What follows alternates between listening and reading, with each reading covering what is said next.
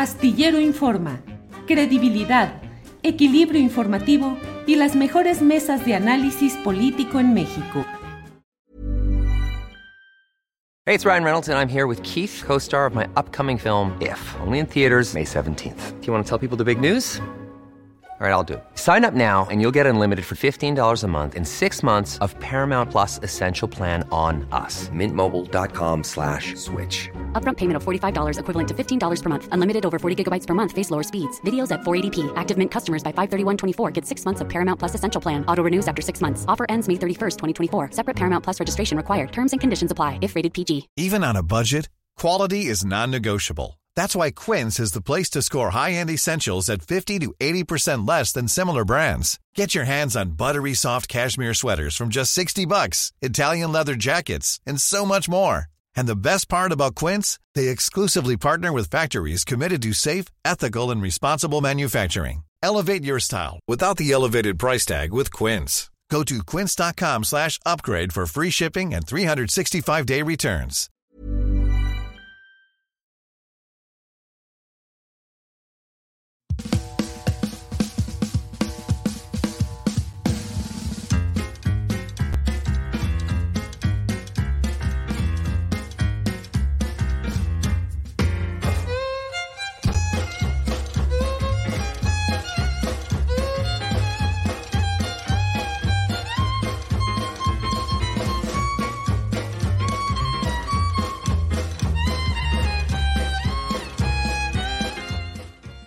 La una de la tarde, la una de la tarde en punto, y ya estamos aquí en Astillero Informa. Gracias por acompañarnos en este miércoles 21 de febrero de 2024.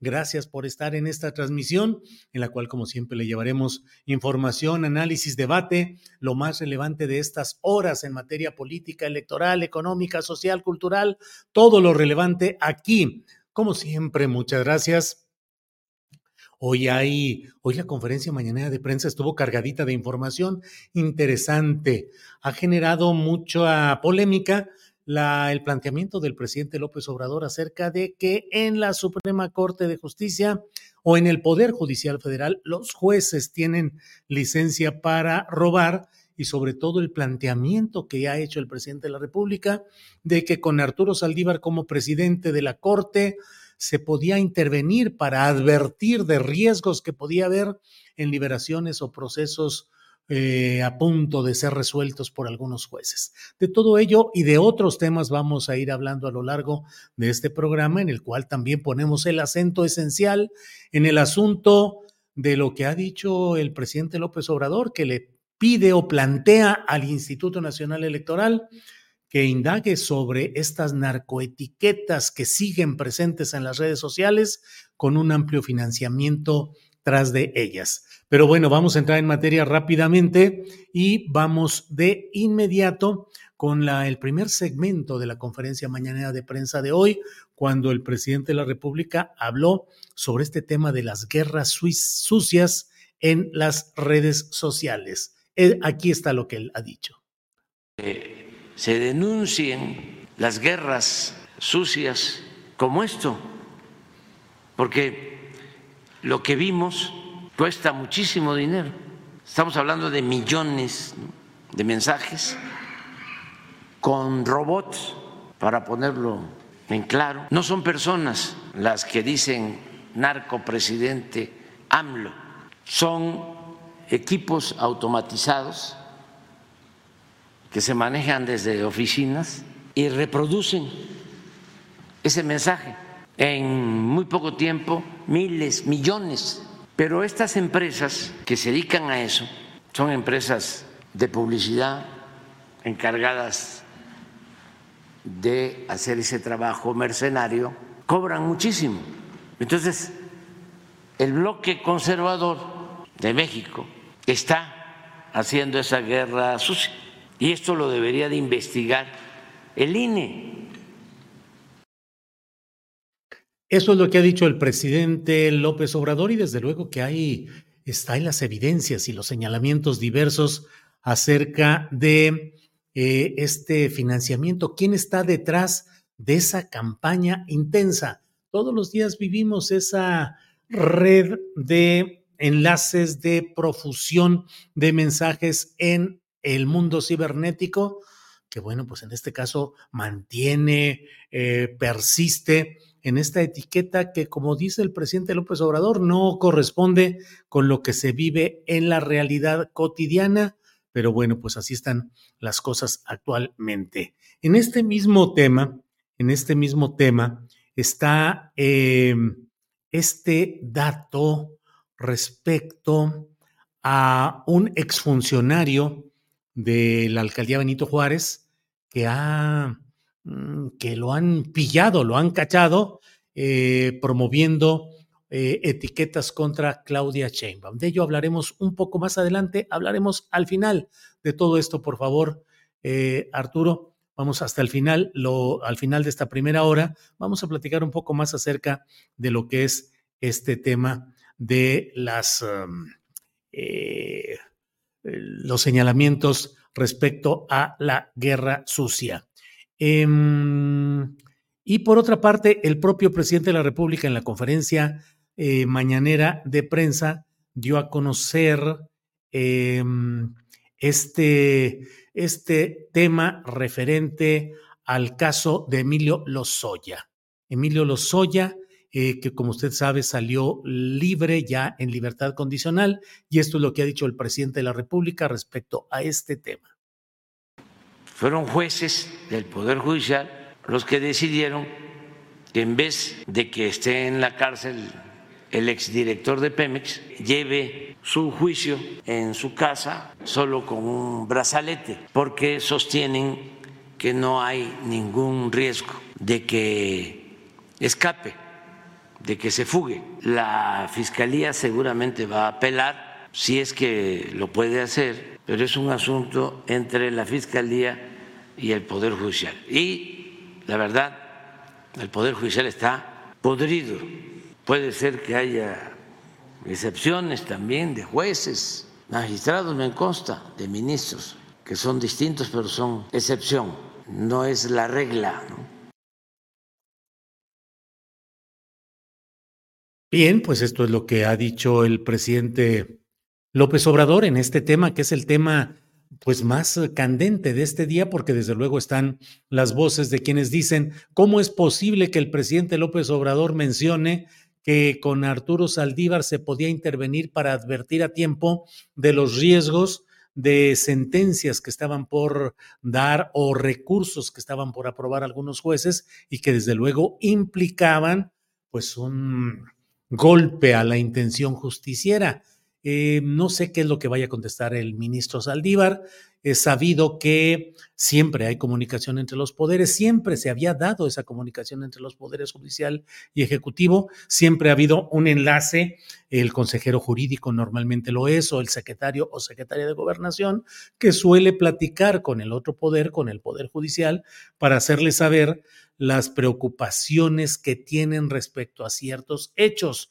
Los ministros de la Corte suelen escuchar algunas de las partes que están involucradas en algún proceso, escuchar lo que a su interés conviene a cada una de esas partes y San se acabó, pero pues ahora se está hablando de que esto podría constituir la confesión de un delito, de estar interviniendo en los procesos internos de un poder autónomo, de un poder en un equilibrio natural en que los tres poderes tienen la misma fuerza y la misma importancia, el judicial, el legislativo y el ejecutivo, pero bueno, pues ahí está toda esa discusión que en el fondo, y creo que esto lo podemos anotar para eh, reflexionar un poquito más adelante respecto a lo que ha sido el funcionamiento del Poder Judicial, porque como en otros temas hoy están ya desgarradas las vestiduras de quienes dicen, ¿cómo es posible que se esté confesando el delito de intervenir en las actividades de un poder distinto, cuando la realidad nuestra, la realidad política sabida,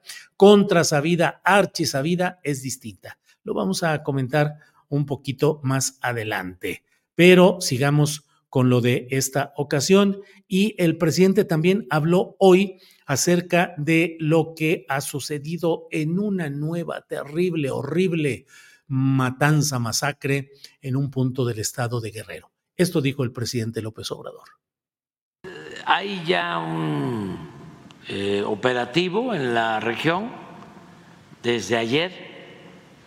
Eh, son hechos que sucedieron en la sierra, en la tierra caliente de Guerrero. Se presume, falta tener toda la información, que fue un enfrentamiento entre bandas de la delincuencia, hasta ahora comprobados 12 muertos. Sí, esto de acuerdo al reporte de las 11 de la noche, ya estando elementos de la Guardia Nacional en el sitio. Sí, pero no tenemos eh, más información. Vamos a a dar a conocer en el transcurso del día lo que realmente sucedió. Bueno, pues esto es lo que tenemos y bueno, vamos a seguir adelante, vamos a platicar un poquito más adelante sobre estos temas que me parece que son muy eh, importantes y que vale la pena reflexionar acerca de ellos. Pero el tema que está sobre la mesa en estos momentos sigue siendo el del manejo em, tramposo de las oportunidades que nos presenta el mundo cibernético, el mundo de Internet, las redes sociales y cómo se está produciendo. Usted lo ve, hay una campaña intensa de colocación, de mantenimiento, de etiquetas de ataque al presidente López Obrador, tachándolo de narco presidente, de la candidata de Morena a la sucesión, tachándola de narco candidata, y así una serie de ataques que están ahí como si realmente hubiera una inmensidad de personas que están cansadas, hartas y promoviendo este tipo de expresiones cuando la realidad es diferente. En ese terreno y en el terreno del uso de la inteligencia artificial también es otro de los temas que creo que vale la pena platicar. He leído un artículo de la doctora Concepción Delgado Parra, Concepción Delgado Parra, que es doctora en Ciencias Políticas y Sociales por la UNAM y tiene un postdoctorado por la Universidad de Yale. Y he leído tres, cuatro artículos muy interesantes de ella y le he pedido que comparta con nosotros eh, sus puntos de vista, su opinión sobre estos temas de las campañas de guerra sucia, las creadas con inteligencia artificial. En fin, está con nosotros Concepción Delgado, a quien le doy las gracias por estar aquí. Concepción, buenas tardes. Hola Julio, buenas tardes. Qué gusto, pues, la invitación. Muchísimas gracias y un placer estar con tu audiencia. Gracias, Connie, porque veo que así es como, como te mencionan, Connie. Eh, ¿en, ¿Qué nos dices? ¿Cómo, cómo, ¿En qué terreno estamos entrando con todo esto de la guerra sucia, con etiquetas, con granjas de bots y también lo que leí en tu reciente artículo, con la guerra sucia creada con inteligencia artificial? Bueno, pues yo creo que vale la pena eh, de entrada señalar un poco qué significa la, la, inteligencia artificial, porque muchas veces la mayoría de las personas hablamos de ello, pero ni siquiera sabemos a qué nos referimos, ¿no? Eh, y es algo muy sencillo, aunque de una complejidad enorme en términos de su realización. Eh, en realidad, la inteligencia artificial es una herramienta tecnológica que ha sido diseñada para aprender el comportamiento de las personas y eso se captura mediante, bueno, fundamentalmente a través del teléfono, a través del celular, ¿no? También, claro, las computadoras, cuando googleamos y todo esto, pero en realidad se trata de información que vamos generando las propias personas y que se han creado, bueno, una infinidad de datos, es esto que se le llama el Big Data, y solamente eh, existen en realidad cuatro corporaciones muy importantes, ¿no? Que son, digamos, las propietarias de, toda esta información, que son Meta, Google, Microsoft y OpenAI.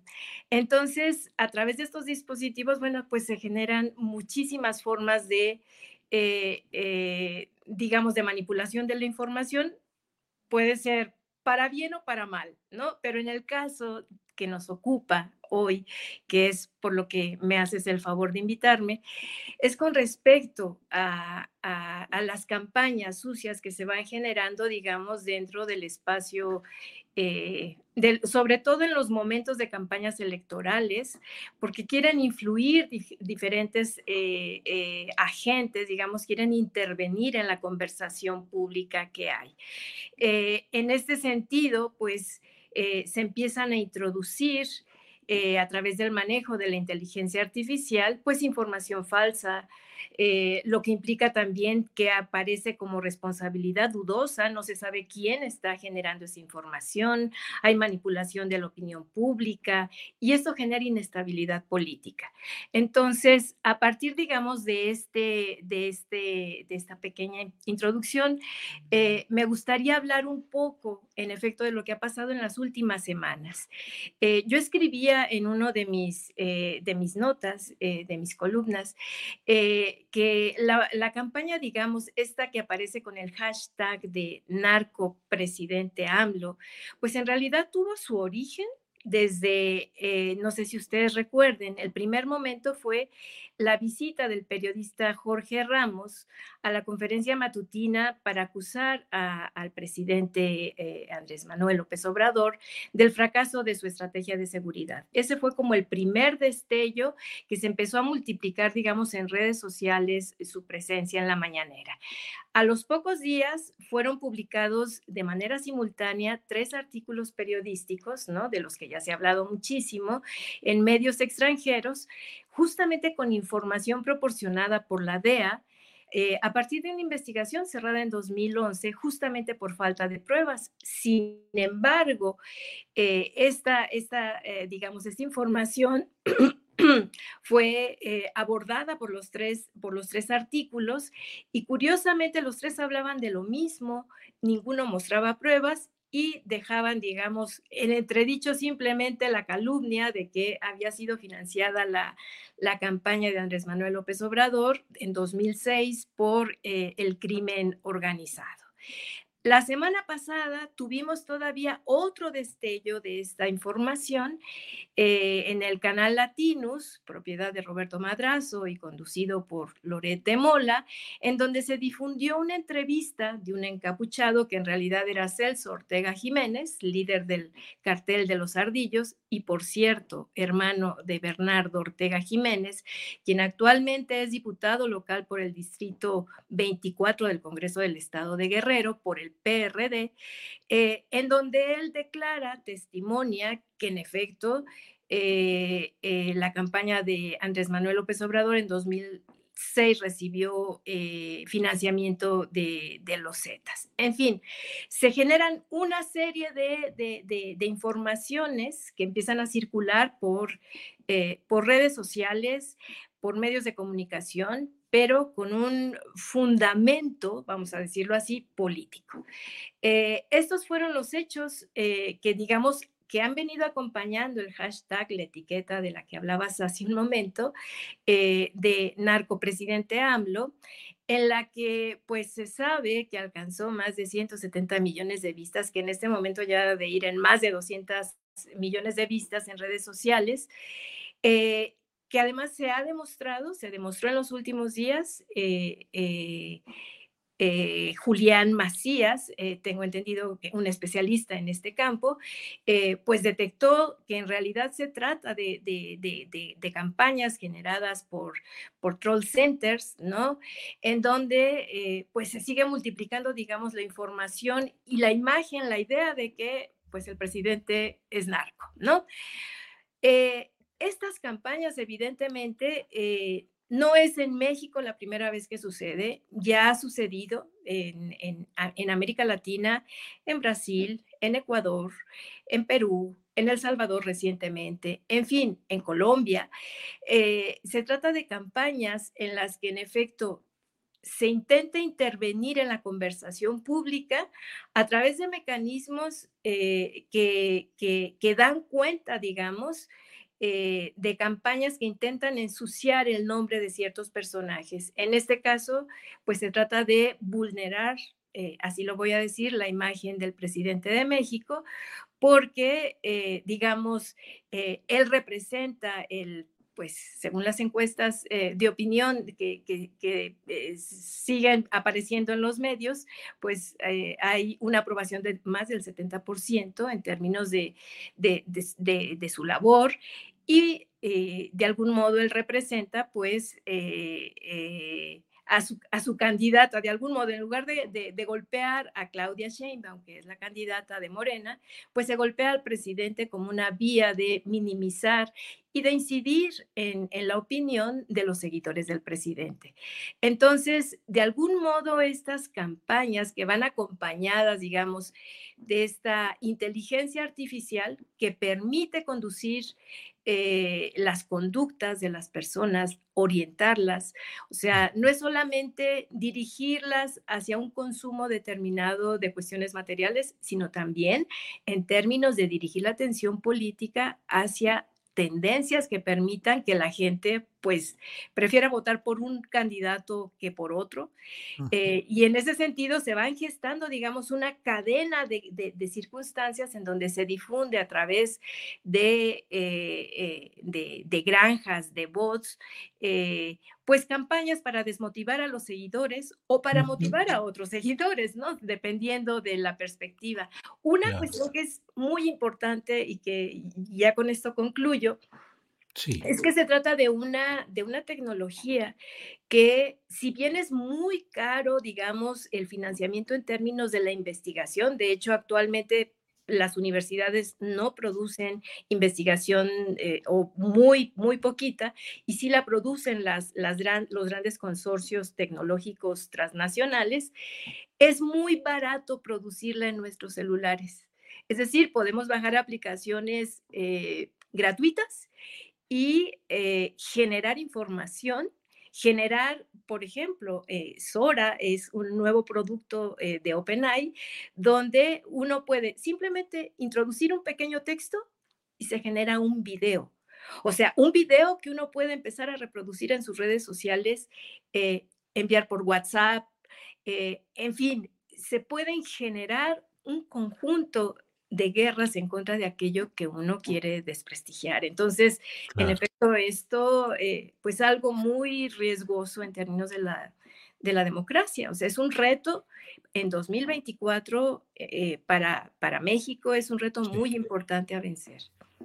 Eh, agradezco toda esta explicación, el contexto, la información y cierro solo preguntándote, pidiéndote, leí también un texto en el cual hablas pues de la DEA como un factor político, no solo como una agencia más, una agencia de un aparato burocrático de un gobierno, sino como un agente, un factor político. ¿Puedes explicarnos un poquito sobre esto, por favor, Concepción? Sí, durante eh, mucho tiempo se ha creído que simplemente tenía, digamos, intervención en términos eh, eh, de de vigilar, de, intervenir, digamos, en cuestiones de seguridad, por ejemplo, en México. Esto lo hace en todos los países de América Latina, por supuesto, e incluso más allá de América Latina. Pero, digamos, eh, la discusión que siempre se había creado, la imagen que se había creado, era que se trataba de una agencia de seguridad, fundamentalmente, pues, para vigilar las cuestiones. Eh, eh, eh, del narcotráfico. ¿no? Eh, sin embargo, la participación política que ha tenido en diferentes cuestiones, pues cada vez se hace más evidente. Eh, justamente uno de los problemas más graves por los que es posible. Hay quienes, algunos analistas que afirman que lo que sucedió en México en esta ocasión, en términos de esta información que generó este borrego, que generó la DEA dando información a estos tres medios internacionales, de donde detonó, digamos, toda esta idea de narco presidente AMLO, pues es una especie de, de respuesta a la política eh, que estableció Andrés Manuel López Obrador de no permitirles ya el libre paso y en términos de que tenían que avisar de todas las cuestiones, acciones, estrategias que realizaran en México y tenían que pedir permiso.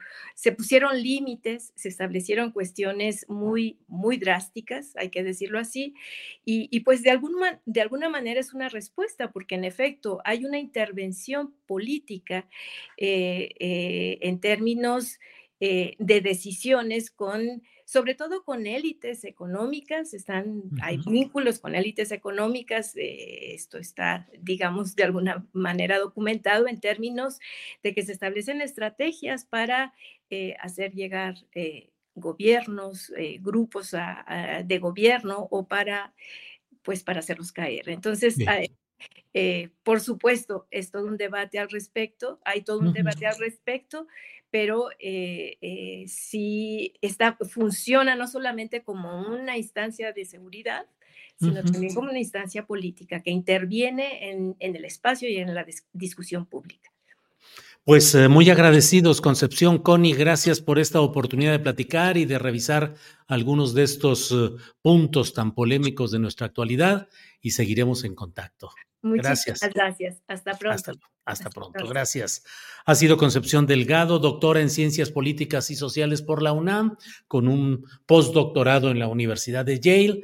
Y bueno, con este tema de guerra sucia, inteligencia artificial, de a todo lo que hay ahí.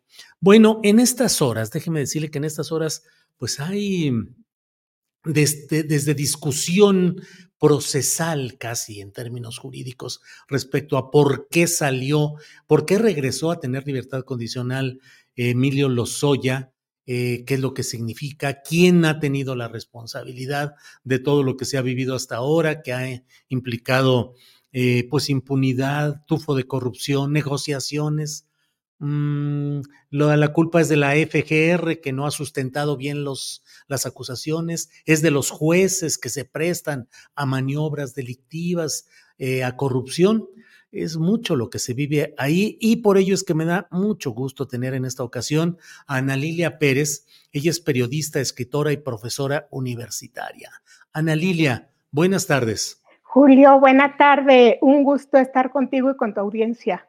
Gracias, como siempre, Ana Lilia. Ana Lilia, ayer leí y escuché alguna parte de alguna entrevista que te hicieron radiofónica en la tarde, en la cual hablabas de este tema de Emilio Lozoya, lo que significa mm, la postura de la Fiscalía General de la República.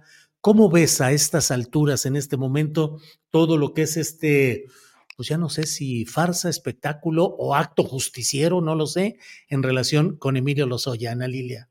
Pues eh, Julio, el, tal parece que el caso Lozoya es la historia de los siempre privilegiados en este país. No importa lo que hagas, no importa el daño público que hayas generado, como es el caso de Emilio Lozoya y su desastrosa dirección en Pemex, eh, los negocios eh, que él mismo admite haber hecho ilegales, eh, en este país parece que la impunidad está garantizada para esos hijos del privilegio.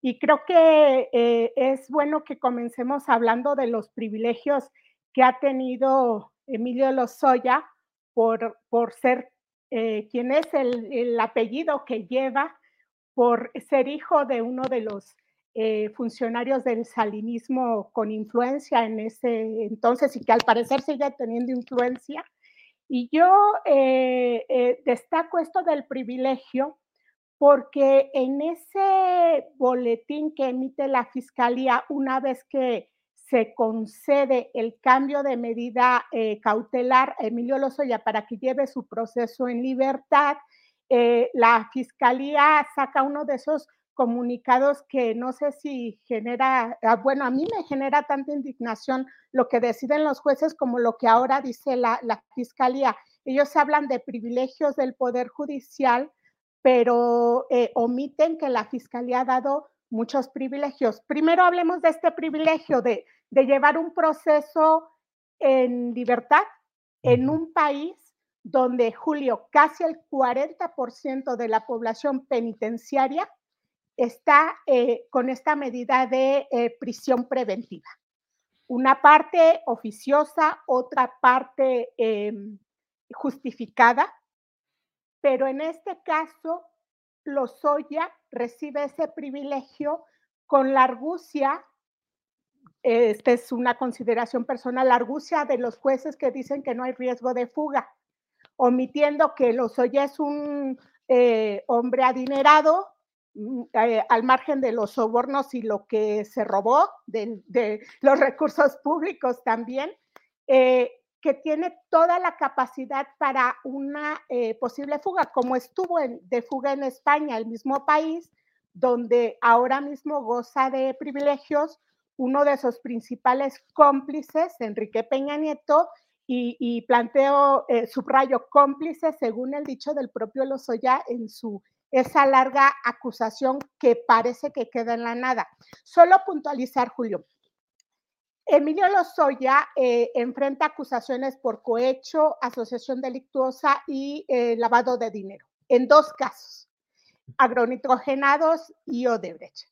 Pero recordar que en el caso de agronitrogenados, eh, el año pasado, un juez determinó que, bueno, se saca de la manga un criterio judicial, una tesis aislada que recientemente se había publicado en el semanario judicial y usa esa tesis aislada para decir que como eh, Lozoya, perdón, como, como Ansira ya estaría en ese proceso de resarcir el daño patrimonial de la compra de la planta chetarra, pues ese beneficio alcanzaría a todos los involucrados, es decir, a Lozoya, entonces eh, bajo prisión eh, eh, en este proceso eh, que todavía estaba en el reclusorio norte, pero indirectamente también estaría dándole la, impunidad, garantizando la impunidad a las otras dos figuras a quienes Lozoya señaló como sus principales cómplices en esa compra de la planta chatarra, Enrique Peña Nieto y Luis Videgaray.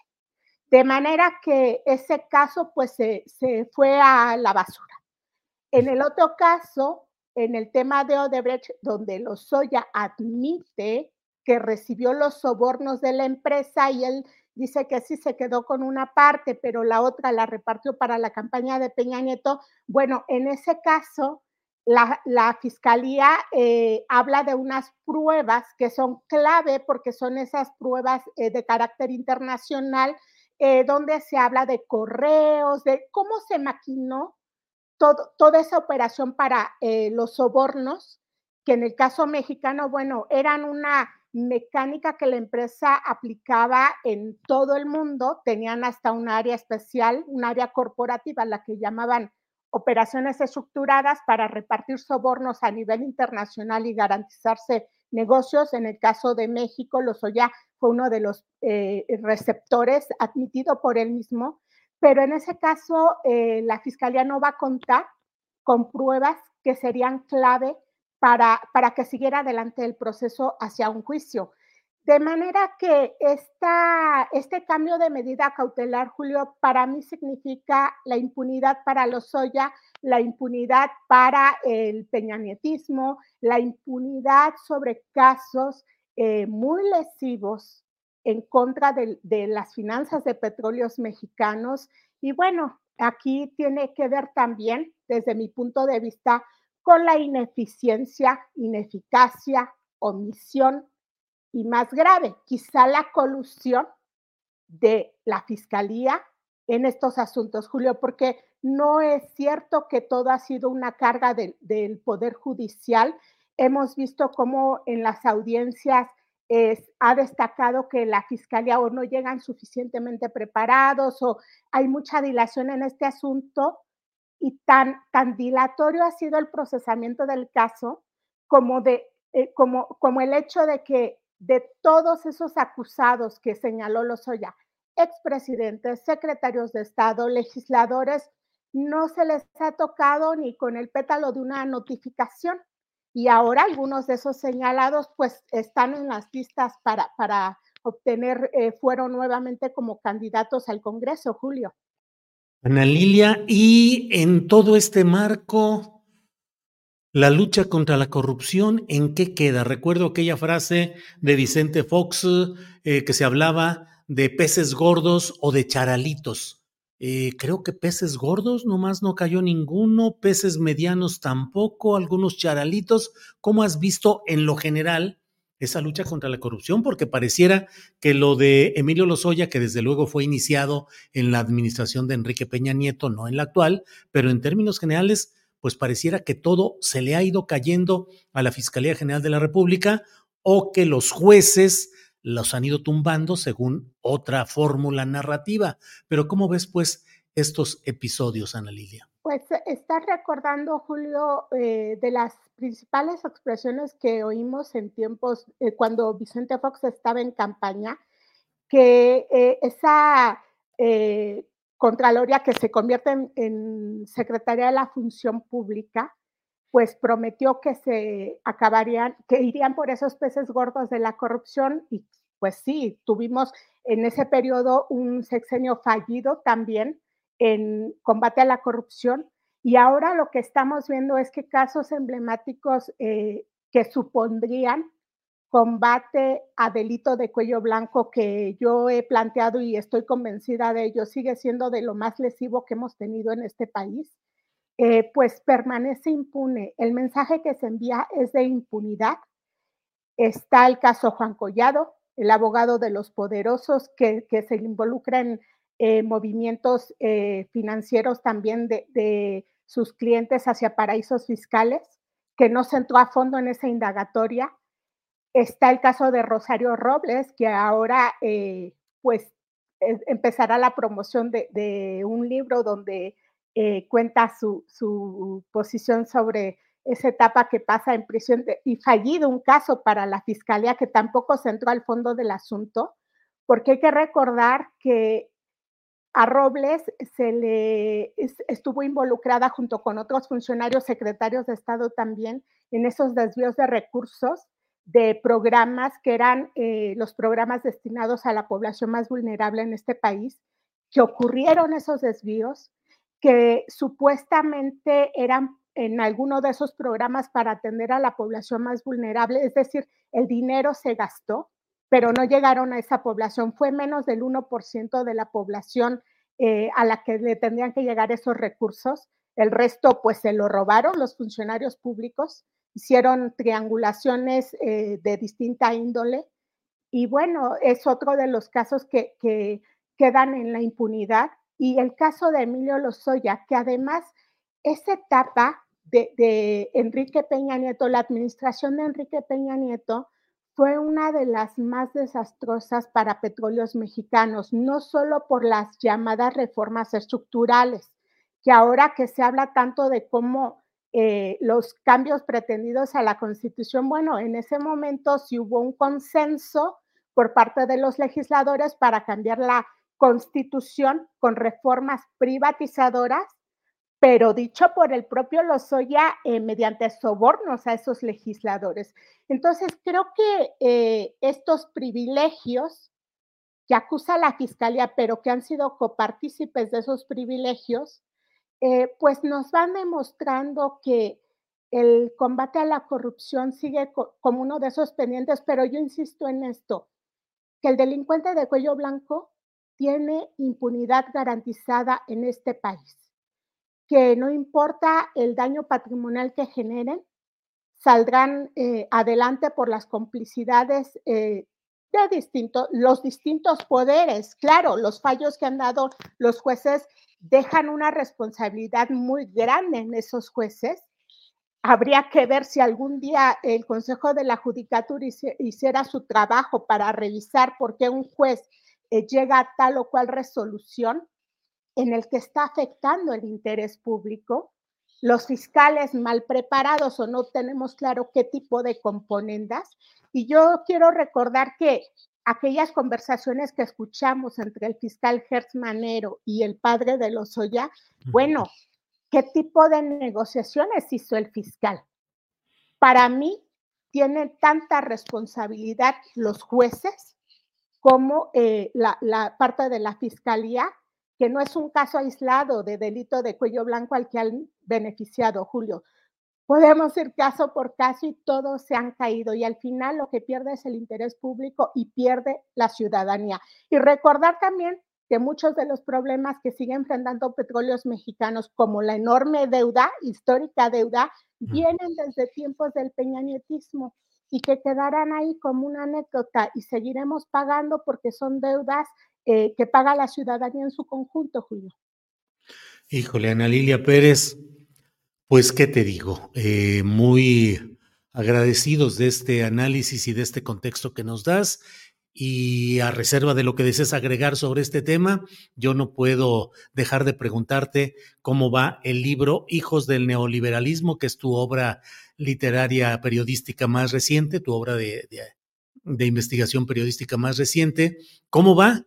Eh, ahí está Ana Lilia Pérez, Hijos del Neoliberalismo, la historia contemporánea de nuestro México saqueado. Entiendo que vas a presentarlo en la Feria Internacional del Libro de Minería este domingo, Ana Lilia. Sí, Julio, eres muy generoso por brindarme este espacio para invitar a tu audiencia, quien guste acompañarnos el próximo domingo en la Feria del Libro del Palacio de Minería.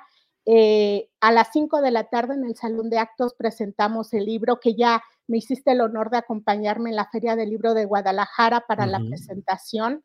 Eh, en esta ocasión me acompañan eh, José Hernández, monero de la jornada, Rafael Rapé también y em, el Fisgón. Me acompañan los tres integrantes del programa El Chamuco para comentar sobre estas políticas de modelo neoliberal que han tenido un alto impacto para nuestro país, un grave impacto para nuestro país, y hablar también de esos temas pendientes en, materia de combate a la corrupción, que como tú eh, recordarás es uno de los capítulos que se integra en este libro.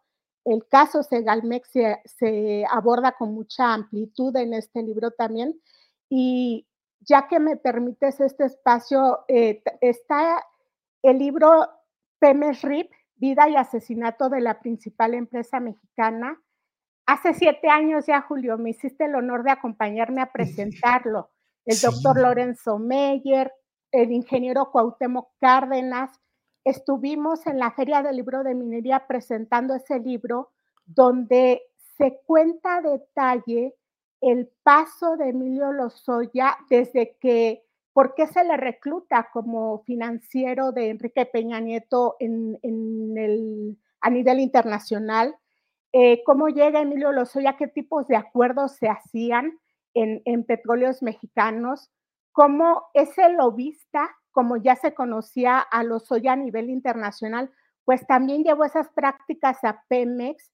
Este asunto de eh, que se cobraba por tener acceso al director de Pemex el tipo de privilegios que tenía Lozoya también con una agenda eh, a cuenta de Pemex de, viajes por todo el mundo donde iba eh, con, Enrique Peña Nieto, lo, iba placeando. Esa era la función de Emilio Lozoya, ser vista cómo se fueron articulando todos esos negocios, el caso agronitrogenados, el caso Fertinal, todo eso se cuenta en, en este libro Pemership para quien quiera conocer más a detalle cuánto se le pagó a Emilio Lozoya como eh, su, liquidación, su finiquito cuando sale de petróleos mexicanos, que también fueron varios millones, y está ahí el documento. Como todos mis libros tienen los documentos, se acreditan las fuentes, ahí no hay anónimos, no hay suposiciones, ahí hay hechos concretos, Julio. Híjole. Pues así es, así es, y así debe ser el periodismo, y así es la investigación periodística. Ana Lilia, muchas gracias. Solo cierro, discúlpame que te robe tanto tiempo, discúlpame por favor, pero eh, no, no puedo evitar preguntarte, ¿cómo queda México respecto a las demás naciones en el caso Odebrecht? O sea, pareciera que México es el único país en el que no ha habido ni castigo real, ni movimiento, ni nada en comparación con lo que ha sucedido en otros países, Ana Lilia. Fíjate, Julio, que eh, yo tuve oportunidad de viajar en hace unos años, tanto a Brasil, que, me invitaron a dar una conferencia sobre el tema del huachicol, precisamente, y era una conferencia mundial del sector petrolero. Ahí participó Petrobras también, que recordarás era una de las empresas que también estuvo eh, implicada en estos eh, sobornos que habrían recibido algunos eh, directivos de, de, esta petrolera. Empieza ahí esa investigación que se llamó Lavallato. Y para esos tiempos, ya tiene varios años, pero para esos tiempos ya incluso eh, la petrolera había tenido que aplicar normas anticorrupción muy estrictas. Eh, y ahí tuve oportunidad de, hablar con, em, funcionarios eh, directivos de distintas petroleras a nivel mundial que, comentábamos sobre el caso precisamente, cómo en todo se había ido procesando este, este tema de los sobornos de Odebrecht, algo que, que, se reconoció, vamos, los mismos directivos de la empresa explicaron a detalle, hay que recordar ante cortes estadounidenses cómo repartían los sobornos. Lo más emblemático, lo más claro de, que ya era algo estructurado, pues ese, era esta área formal de operaciones estructuradas, que era el área de los sobornos. Fue una práctica que hicieron en muchos países. Perú, recordemos que llegó hasta imputaciones a niveles presidenciales. El caso de Alan García, recordarás que cuando uh -huh. estaba en procesamiento decidió eh, quitarse la vida. Sí. Eh, es decir, dentro de ese universo de países donde Odebrecht fue repartiendo sobornos, México sigue siendo el único país donde no avanza eh, esa investigación. Pero no es solo el tema del soborno per se. Para el caso mexicano tiene muchas derivaciones y nos llevaría mucho tiempo ir al detalle y yo con mucho gusto cuando me invites estaré aquí para conversarlo contigo, pero solo recordar que en el caso de mexicano, uh -huh. ese dinero, bueno, si Lozoya dice que sí, eh, se, di se, dieron esos sobornos, que él se quedó con una parte, pero la otra parte fue, habría ido a parar a la campaña de Enrique Peña Nieto, dicho por Lozoya. Hay que recordar que en la última sesión que tuvo, eh, que encabezó eh, Lorenzo Córdoba en el INE, se decidió dar carpetazo a esa indagatoria que tenía el caso Odebrecht, que tenía la, esta operación Zafiro, recordarás. Uh -huh. eh, y fíjate, en ese momento los, los eh, consejeros acusaron que la fiscalía se había negado a eh, compartir los documentos, la investigación y que por esa negativa no se podía hablar más, eh, de, no se podía indagar más el asunto. Y ahí vemos, o sea, hay responsabilidades de muchos funcionarios de muchas áreas eh, que han contribuido para que estos asuntos no se investiguen. El delito de cuello blanco eh, sigue teniendo impunidad y esto es responsabilidad de eh, áreas de, de, muchos sectores, no, no, solo del Poder Judicial. Uh -huh. Y esto también habría que analizarlo a mayor detalle, Julio. Claro. Pues Ana Lilia, muy agradecidos. Disculpa toda esta prolongación, pero no siempre se tiene el gusto de tener la información, el detalle, el contexto que tú nos das. Ana Al Lilia. contrario, Julio. Gracias. Espero que te vaya muy bien en, en el maratón. El medio maratón. Sí, a tu audiencia, a tu familia, con mucho gusto, Julio. Este domingo, Ana Lilia. Así es, tú lo sabes. Gracias, con afecto y con mucho cariño. Hasta Gracias. luego, Ana Lilia. Hasta luego. Bien, pues vamos a, vamos a seguir adelante. Vamos a seguir adelante en nuestro programa correspondiente a este miércoles 21 de febrero.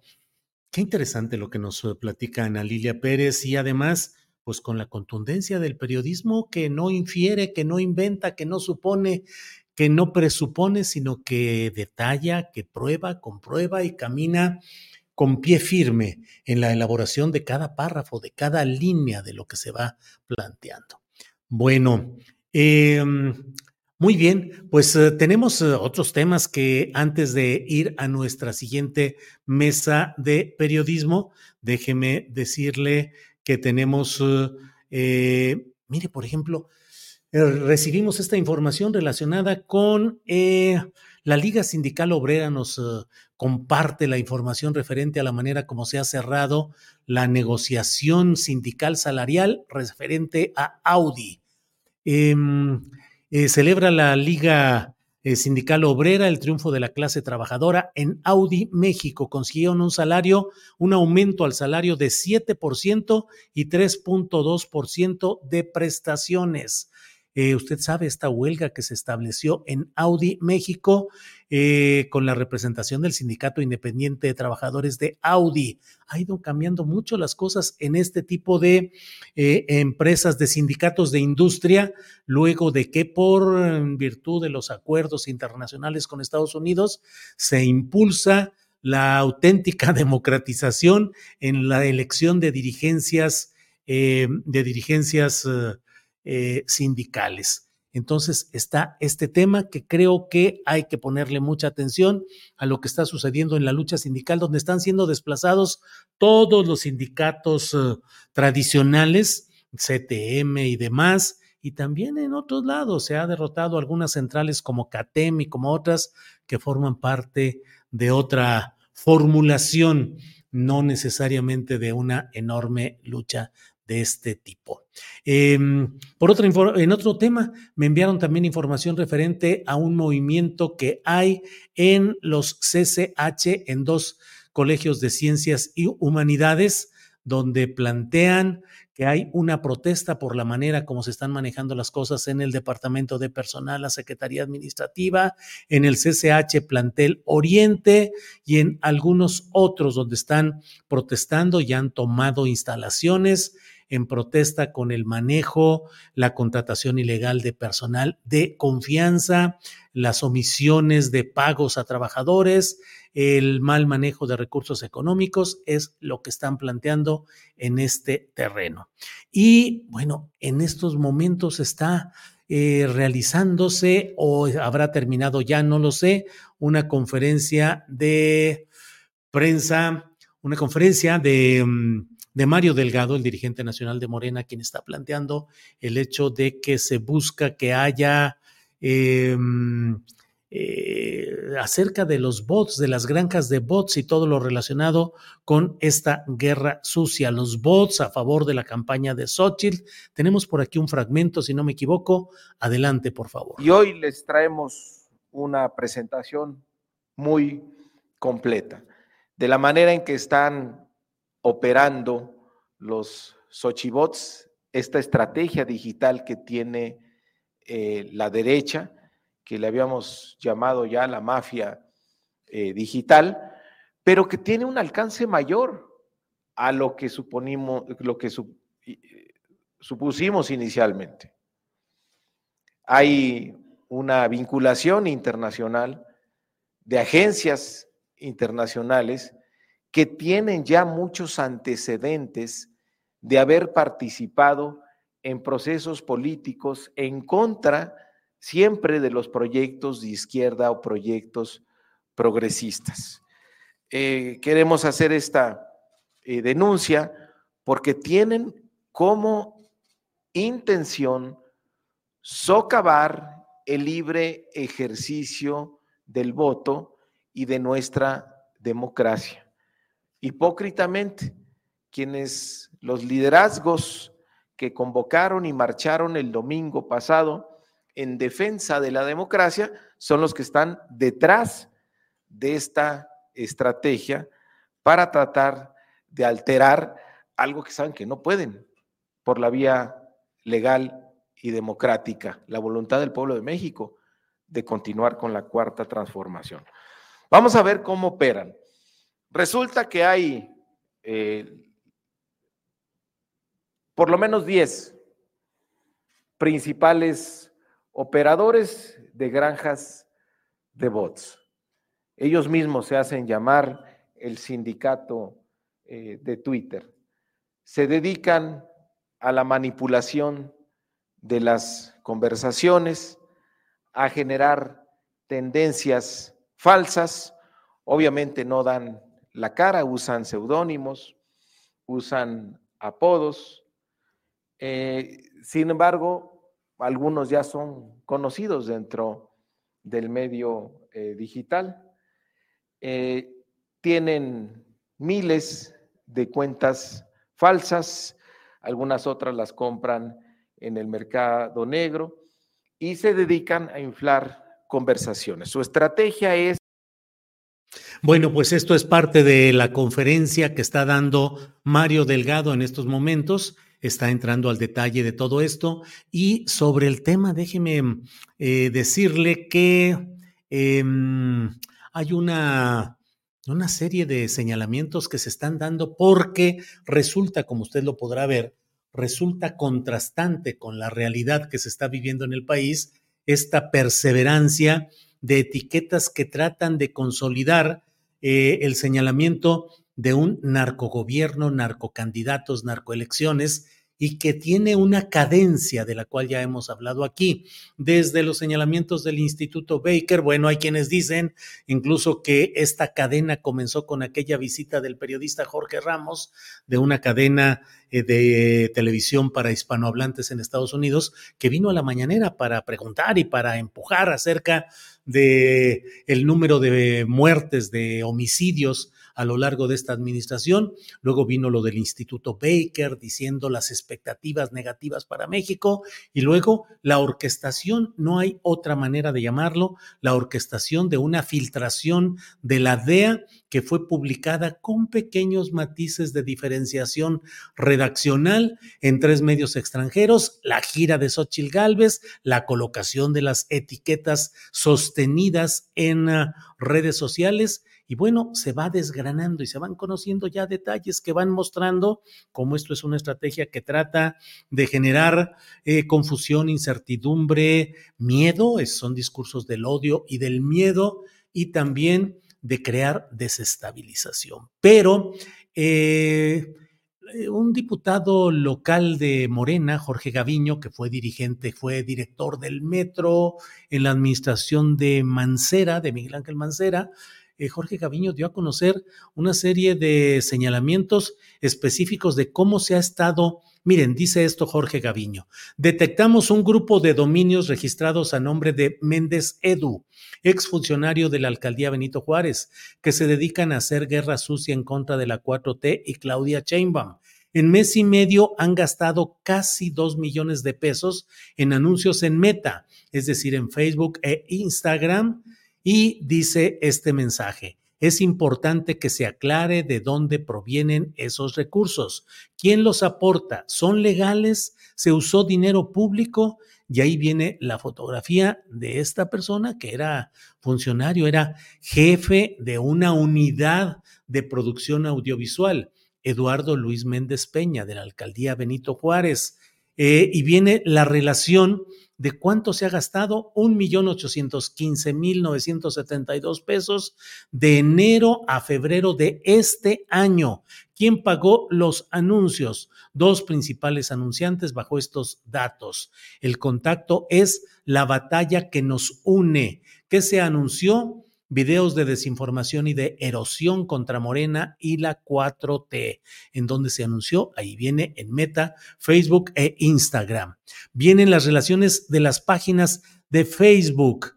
Em, Te quiero Mex, Diario Crónica, Cinca México Político, eh, México Política, Actualidad Express, Alerta Noticias, Diario Digital, eh, Get Chaped, Get to Knox, eh, Datos México, Noticias del Norte, Flash Informativo y se le va a caer el país. El mismo número telefónico, perdón, ahí detengamos tantito Arturo arriba, eh, el mismo número telefónico, el mismo contacto, arroba la batalla que sigue, la batalla que nos une, MX, y luego eh, la URL, la ubicación de la dirección de la página. Seguimos adelante con la imagen y ahí está Eduardo Luis Méndez Peña, Entender a la gente, director de música, eh, ya no capté ahí donde, eh, pero ahí viene la, la, consulta en Who Is, donde se puede ubicar eh, quién creó una página y cuáles son los referentes de todo ello. Em, Dice Jorge Gaviño, toda la información relacionada a Méndez Edu es pública y puede consultarse directamente en el sitio de Facebook. Aquí les comparto algunos ejemplos de los anuncios y testigos de pauta contratados en enero y febrero. ¿Quién pagó casi dos millones de pesos en anuncios en mes y medio? Y ahí vienen los diferentes anuncios con el detalle de lo que están planteando, lo que comentan la mayoría de ellos.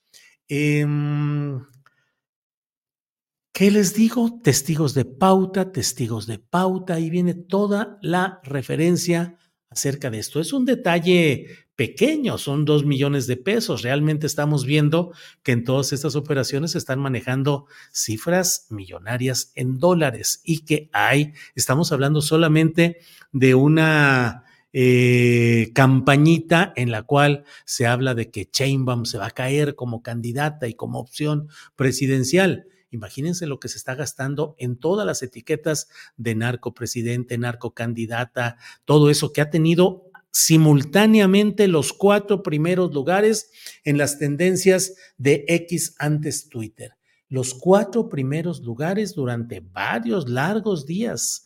Al principio fue una cadena de casi 11 días. Eh, tendencias de México, aquí lo tenemos. Eh, narcopresident AMLO 3, 1 y 2, Marcha por la Democracia. Bueno, pero ahí está narcopresident AMLO 3. Em, en los, de los señalamientos que ha hecho Julián Macías Tobar, que bueno, está ahí la discusión y todo.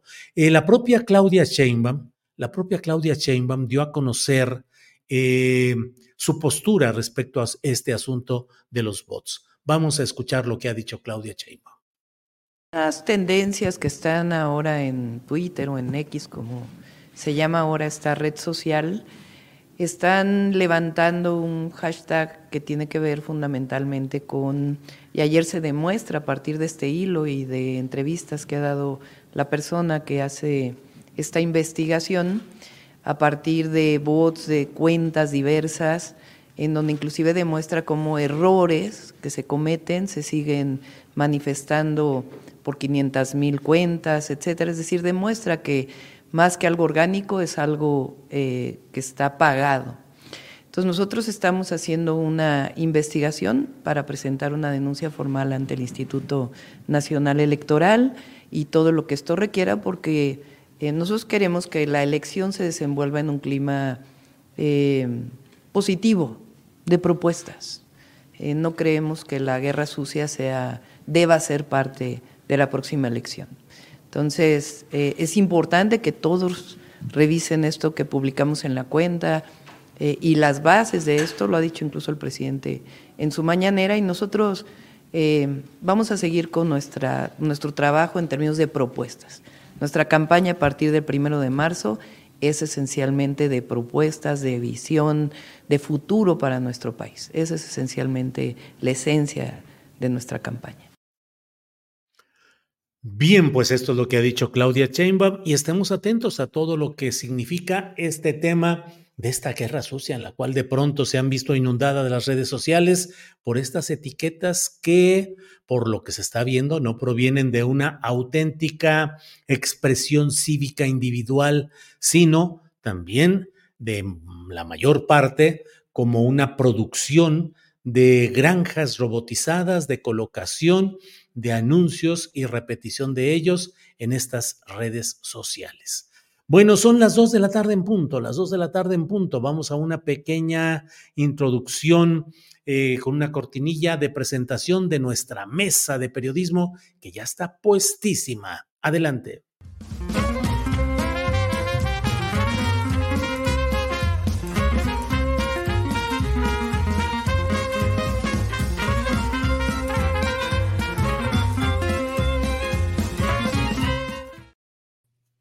Bien, buenas tardes. Daniela Barragán. Dani, buenas tardes. Hola Julio, muy buenas tardes. Saludos a todos, abrazos a los maestrazos Federico y Arturo. Un gusto estar aquí como todos los miércoles.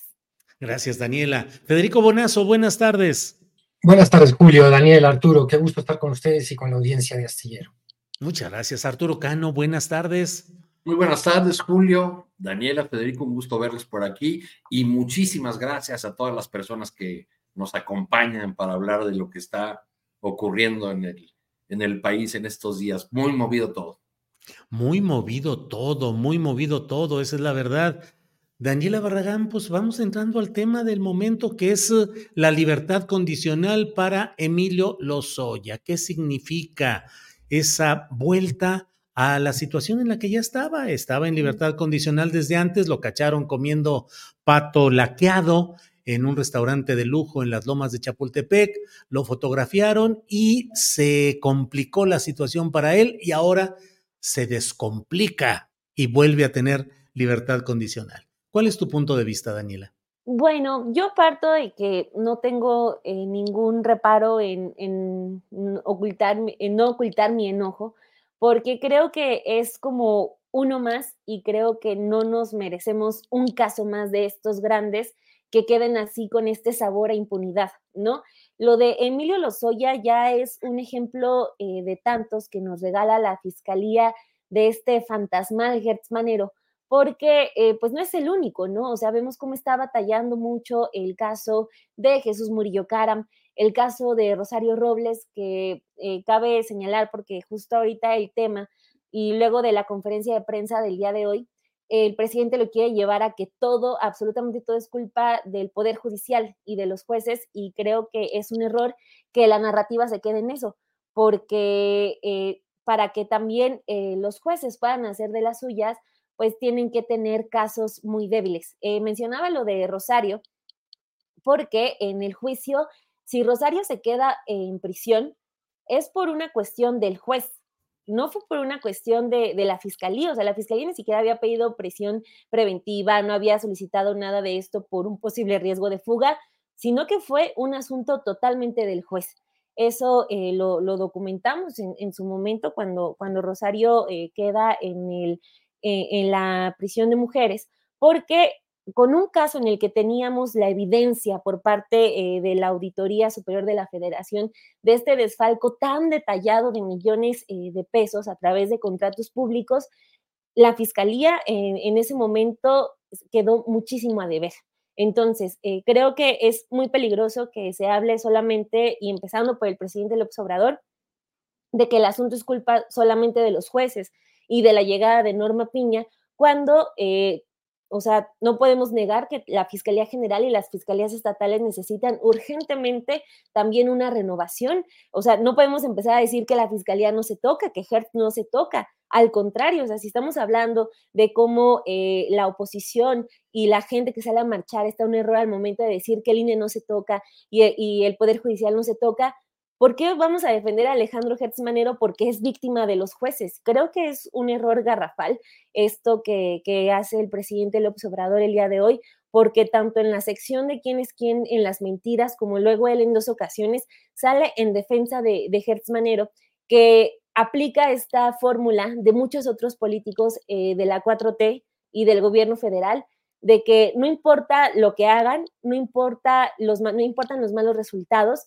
ya saben que el presidente va a salir a dar la cara por ellos en la mañanera. No importa que se les caigan los casos, el presidente. There's never been a faster or easier way to start your weight loss journey than with PlushCare. PlushCare accepts most insurance plans and gives you online access to board-certified physicians who can prescribe FDA-approved weight loss medications like Wigovi and Zepbound for those who qualify. Take charge of your health and speak with a board certified physician about a weight loss plan that's right for you. Get started today at plushcare.com slash weight loss. That's plushcare.com slash weight loss. Plushcare.com slash weight loss. Millions of people have lost weight with personalized plans from Noom, like Evan, who can't stand salads and still lost 50 pounds. Salads, generally, for most people, are the easy button, right? For me, that wasn't an option. I never really was a salad guy. That's just not who I am. But Noom worked for me. Get your personalized plan today at Noom.com. Real Noom user compensated to provide their story. In four weeks, the typical Noom user can expect to lose one to two pounds per week. Individual results may vary. Te va a decir que son buenos amigos, que son buenos políticos, que son buenas personas. Y así creo que ocurrió el día de hoy. Creo que más allá de que el presidente tenga, o no sabemos, una todavía confianza en Gertz Manero, creo que se hace urgente que también eh, las quejas que hay por esta impunidad sean dirigidas a la fiscalía porque buenos resultados en absoluto no estamos viendo.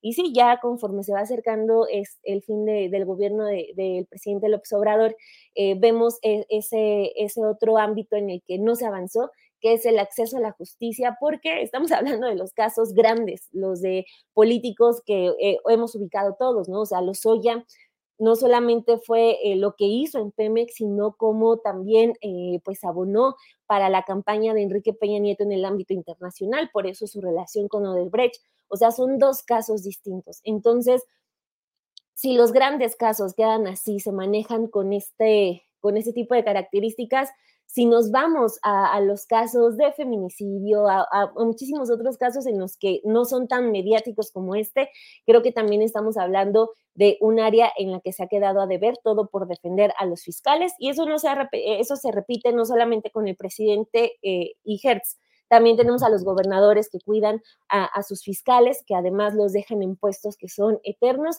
Y a ver qué ocurre, ¿no? Porque recordemos, y termino con esto, o sea, eh, vamos a cambiar de presidente y en teoría Alejandro Hertz Manero va a continuar en ese puesto todavía, si no me equivoco, tres años más. Daniela, gracias. Federico Bonazo, pues esa lucha eterna entre tratar de hacer justicia en un aparato burocrático como son los poderes judiciales aquí y en muchos lugares eh, profundamente eh, infiltrados por la corrupción. Eh, en todo este tema que estamos hablando, pues no deja de ser un ejemplo de impunidad o cuando menos de privilegio. ¿Cuál es tu punto de vista, Federico? Coincido, coincido mucho con lo que acaba de, comentar Daniela. Eh, lamento coincidir en el sentido de que no hay polémica, pero coincido absolutamente con el resumen que ella ha hecho, donde se anticipa un punto que yo quería tocar de este tema, que es el tema de las fiscalías. Antes digo, como para intentar hacer un resumen conceptual de lo que estamos atestiguando, hay, una suerte como de aristocracia metalegal en este país. Es decir, hay gente que vive ya no fuera de la ley, sino más allá de la ley, que o tiene muy buenos abogados o se beneficia del pésimo sistema de procuración de justicia que hay.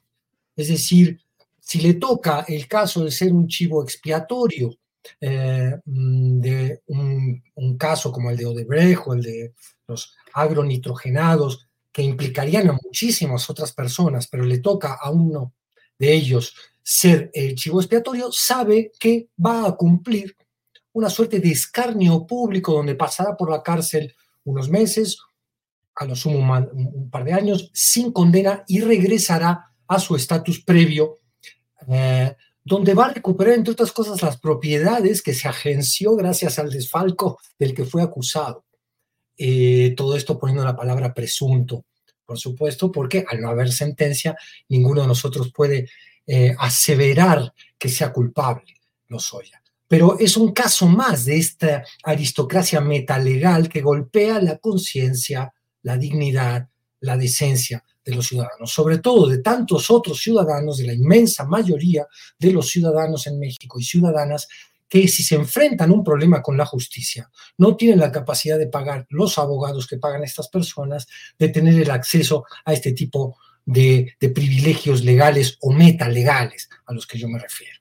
¿no? Estamos viendo un comunicado de la FGR donde habla de que hay eh, condescendencia de parte de magistrados, trato preferencial, hay toda una denuncia como si em, se tratara de, de, dos elementos políticos en pugna. Eternamente veremos la pelea entre las carpetas mal montadas, responsabilidad de las fiscalías, y los liberados, también que hay que decirlo. De golpe hay unas exoneraciones que nos explican de parte del Poder Judicial, cuando, por ejemplo, la argumentación jurídica es que el daño que causó Lozoya ya está eh, siendo reparado, usan un gerundio que poco eh, dice de la, de la realidad y que, pero lo que sí nos comenta es que también hay cierta laxitud de parte de algunos jueces y juezas a la hora de enfocarse a casos tan paradigmáticos, desestimar de inmediato la prisión preventiva de oficios, en fin, eh, vemos esta eterna pugna, los ciudadanos, entre eh, carpetas mal ensambladas, repito, eh, y luego liberaciones con sustentos que nos suenan, al menos a los que somos legos en la materia, muy frágiles, muy poco verosímiles. y finalmente esto beneficia a la aristocracia metalegal a la que yo me refería. Es un caso que no hay que olvidar lo, que declaraba este alto ejecutivo de Odebrecht, en el caso brasileño, en los tribunales brasileños, donde desmontó esta red de corrupción donde Odebrecht pagaba a las eh, eh, legislaciones de diferentes países para que finalmente, eh, o, directamente a personajes ligados al Poder Ejecutivo, para que las políticas públicas o las leyes favorecieran a Odebrecht en el futuro como contratista del Estado.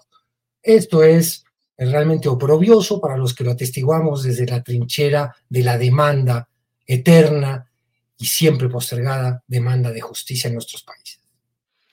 Bien, Federico, gracias. Eh, Arturo Cano, un caso muy manoseado en el cual han intervenido gestiones de toda índole desde lo recordaba Ana Lilia Pérez en una entrevista que tuvimos en la primera hora de este programa, aquellas negociaciones entre Gers Manero con el papá de Emilio Lozoya, del mismo nombre, Emilio Lozoya Talman, el papá, personaje de absoluta identificación con el poder salinista. Negociaciones de ese tipo, no tocar la cárcel cuando llegó, un privilegio absoluto, eh, libertad condicional a la cual ahora vuelve, en fin, cuántos intereses y cuántos factores en todo esto. ¿Cuál es tu opinión sobre este tema, Arturo, por favor? Sí. Julio, pues eh, Emilio Lozoya es un cachorro del salinismo eh, y, representa también, a modo de ver, un, símbolo de la manera como Enrique Peña Nieto y su grupo concebían el ejercicio del, poder público como posiciones para eh, hacerse millonarios y para hacer millonarios a sus amigos, con el abierto uso de sus cargos eh, y de los poderes que les daba estar en esas, en esas posiciones para, eh, eh, para enriquecerse, para enriquecer a, otros. Creo que hay poco que, agregar sobre a tu columna de, de, hoy y a lo dicho hace un ratillo por, por Analia Pérez, que ha investigado con, con mucha pulcritud durante largos años todos estos estos asuntos. Es, eh, digamos, es un, escándalo eh, tras otro, los que acumula este, este grupo de, juniors, de cachorros del, salinismo o del grupo Atlacomulco, que, eh, que usaron el, poder público para, para hacerse millonarios, de hacer millonarios a sus, a sus socios. Hay un, un dato que, que, ha sido muy comentado, pero que ahora que lo lo retomó Ana Pérez, pues dice, dice mucho sobre cómo actuaba este grupo y cómo concebía el poder. Eso de que los empresarios interesados en tener contratos con Pemex tuvieran que pagar simplemente para tener una cita con el director de Pemex. Ya no digamos para obtener el contrato, era vendía sus, sus minutos porque sabía lo que esos minutos eh, costaban en términos de los posibles eh, negocios que podían hacer con eh, la petrolera estatal. Eh, después de el muy documentado por los colegas que cubren esos temas judiciales, la muy documentada manera de, actuar de la Fiscalía General de la República, intencionadamente torpe, podríamos resumirlo, pues creo que la, única conclusión que podemos tener es que hay una deuda con el combate a la corrupción y la impunidad, aunque el presidente de la República nos insista eh, mucho en las mañaneras en que ya se terminó la corrupción y se terminó la impunidad. Hay una culpa, por supuesto, de un sistema judicial eh, que, ha, que está concebido para favorecer a, eh, a las personas que pueden pagarlo. Pero no hay que olvidar, y ahí terminaría mi comentario, no hay que olvidar que la impunidad tiene dos patas. Una corresponde al Poder Judicial y la otra a la Fiscalía General de la República, que como en muchos casos a lo largo de este sexenio, pues nos queda a deber, para decirlo de una manera muy suave. Bien, Arturo, gracias.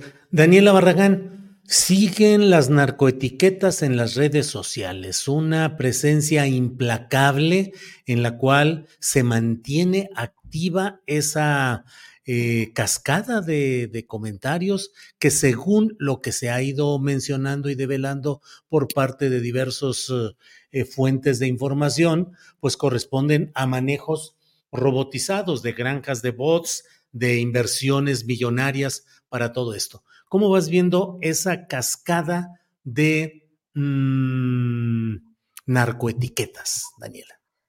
Sí, creo que eh, ya se, se, ha extendido lo que nos habla de una campaña que está saliendo muy costosa y que desde mi perspectiva es apenas el inicio de lo que vamos a continuar viendo de aquí de la, a, la elección, porque parece que ya vieron que les funcionó. Eh, y, y lo digo porque en la marcha del pasado domingo pues uno de los gritos que más se, se habló, que, que, más se hizo, fue el de narcopresidente, además del famoso y ya tradicional fuera López, ya estuvo también acompañado de narcopresidente. Entonces, ya les funcionó, ya también lo llevaron a consigna eh, a las calles. Entonces, yo lo que esperaría es que ya Morena o la candidata, conforme ya se, logren hacer eh, mensajes o realizar mensajes ya dentro de la campaña, pues empiecen con una manera eh, fácil. Es un tema técnico, sí, porque estamos hablando de bots, de servidores, de países, de datos, metadatos, etcétera este, en el que van a tener ellos que lograr comunicarle a la gente qué es lo que está ocurriendo con esta nueva guerra sucia, que ya no va a ser como la teníamos en 2006 con estos mensajes de, en televisión pagados por el Consejo Coordinador Empresarial o el Consejo de la Comunicación. O sea, ahorita la guerra sucia que ya se está gestando es a través de las redes sociales. Entonces, eh, pues sí vimos a Claudia Sheinbaum compartiendo eh, el tweet de, si no me equivoco, Julián Macías, que es el eh, activista en esta rama que más se aproximó y que descubrió estas faltas de ortografía y cómo terminó desnudando lo que llamó él el Troll Center. Él compartió ella el tweet en, en su cuenta Luego Mario Delgado como que ya también empezó a hacerlo, pero siento como una estrategia muy vaga y eh, creo que eso se debe modificar porque la gente tiene que estar enterada de qué es lo que se está gestando en redes sociales, qué es lo que se está diciendo. Si bien, y yo lo he dicho aquí en este espacio, eh, Twitter tiene la maravilla de que si no estás ahí no te enteras, creo que sí puede llegar a permear, ¿no? El contenido se comparte por WhatsApp, se comparte en Twitter y ahí es donde ya, eh, perdón, en Facebook y en otras redes sociales y ahí es donde sí empieza a llegar a más gente. Entonces, eh, ya dijeron que sí van a hacer, eh, van a interponer denuncias. El INE todavía no habla sobre, pues, cómo se va a poder poner a investigar un hashtag o cómo es que va a empezar ya a poder frenar este tipo de ataques, eh, cuando ya eh, lo mencionábamos también la semana pasada, o sea, todo el mundo, eh, hay países, 50 países que van a celebrar elecciones este, este mismo año, al igual que México. Entonces, ya es una discusión que se está, que están llevando a cabo junto con las empresas de redes sociales. Ojalá el INE también ya salga, no solamente con un asunto de, ah, sí, vamos a atender, sino ya con un ABC de lo que se va a hacer no es como que eh, se interpongan denuncias en, el Ministerio Público por un hashtag, o sea, tiene que haber ya un mecanismo para investigar, sobre todo frenarlo y para evidenciarlo.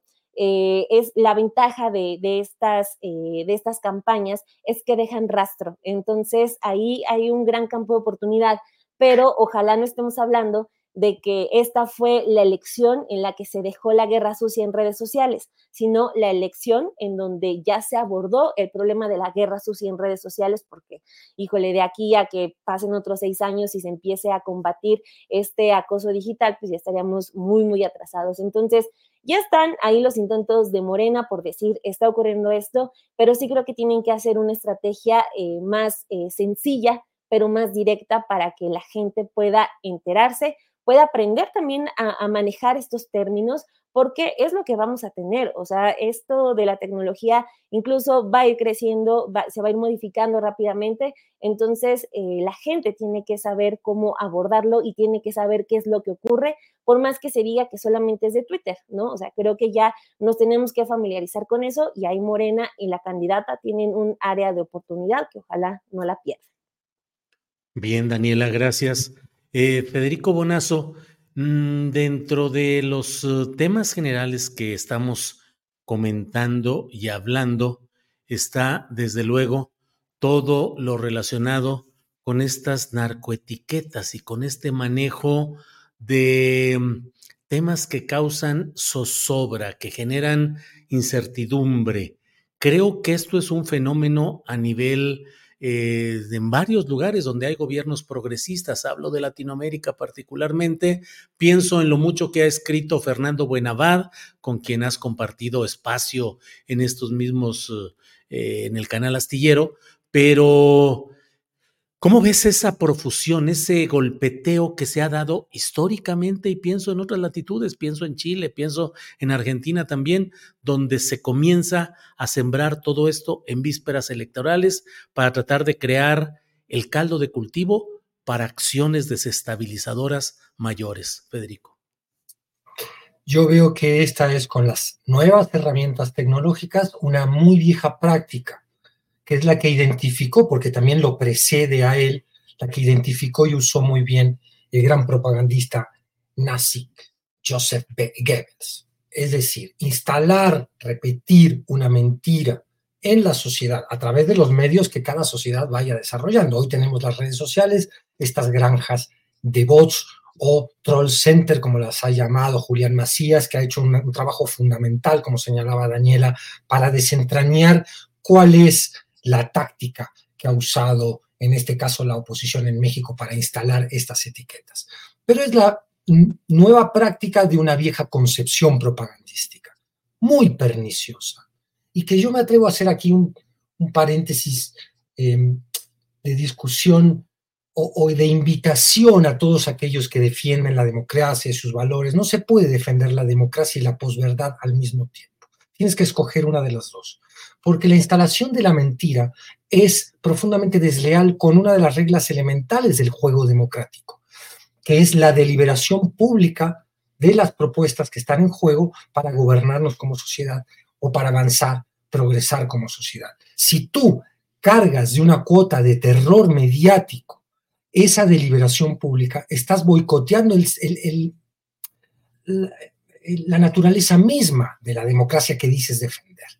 Es decir, eh, cuando se nos pide, por ejemplo, no, respetar a los marchantes de la última manifestación rosa en cuanto a que realmente están convencidos de que fueron a defender el voto útil y uno pone algunos asegúnes diciendo, bueno, pero disculpan, pero yo veo cierta manipulación emocional.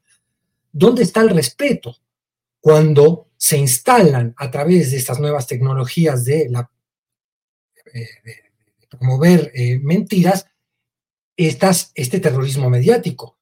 En primera instancia hay una profunda falta de respeto por el futuro elector cuando se instalan estas mentiras. No se puede después apelar al respeto al futuro elector habiendo instalando, instalado mentiras y cuando hay otras personas que dicen, bueno, aquí es evidente por las entrevistas que dieron tantos de los que marcharon el pasado domingo en el Zócalo, por lo que han manifestado ellos mismos en sus propias redes sociales, de que hay una cuota de manipulación emocional. ¿Cómo lo podemos saber? Porque no están vinculados sus miedos y terrores a la realidad, a la evidencia. No hay en la lógica, en la historia, ningún elemento que nos permita decir que un segundo gobierno de eh, la 4T va a arrebatar la propiedad privada a la gente, o de que ahora sí vendrá una crisis económica, o de que ahora sí nos convertiremos en Venezuela, o de que ahora sí Claudia Sheinbaum sí es la comunista, que no fue López Obrador. En, fin, son todas guerras muy burdas, pero que tienen un efecto muy concreto sobre el futuro votante.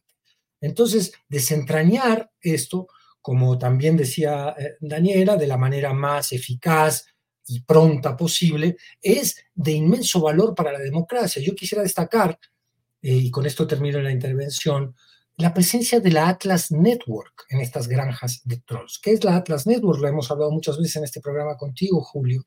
Es esta asociación de ultraderecha derecha global donde coinciden una pelea ideológica con los negocios de ciertos grupos de, de privilegio y de poder económico concentrado. Y que es la que ha financiado, por ejemplo, a muchas otras personas a lo largo del globo, de la alt-right mundial, pero concretamente a Javier Milei, Agustín Laje y todos los promotores de la agenda ultraderecha en Latinoamérica, en España y en el resto del mundo también. Que estén presentes ya de manera bastante fehacientemente comprobada, como ha hecho el mismo Julián Macías y como reproduce muy bien hoy Fabricio Mejía Madrid, una nota que le recomiendo a esta audiencia que eh, se llama Lorenzo el Injerencista, que la lean porque ahí es donde se cuenta también muy bien todo este asunto es de suma preocupación. Es decir, estamos viendo una ultraderecha coordinada que ha puesto para la derecha mexicana las herramientas que también le funcionaron en otras latitudes. Es decir, la instalación de estas, estos hashtags narcopresidente, que los vimos repetido una y otra vez por los marchantes el domingo pasado, tiene un efecto positivo y está diseñado por los estrategas que llevaron a Javier Milei a la presidencia. Algo que debe ser denunciado, algo que debe ser puesto a la luz de la opinión pública y algo que los verdaderos demócratas, los verdaderos demócratas, aquellos que dicen que están defendiendo los valores democráticos, deberían denunciar más allá de su preferencia política electoral. Eh, bien, pues así están las cosas.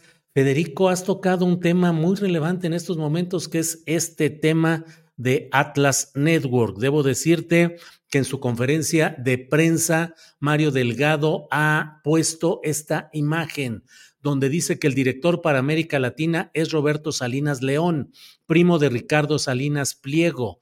Dice que detrás están empresas petroleras, tabacaleras y farmacéuticas.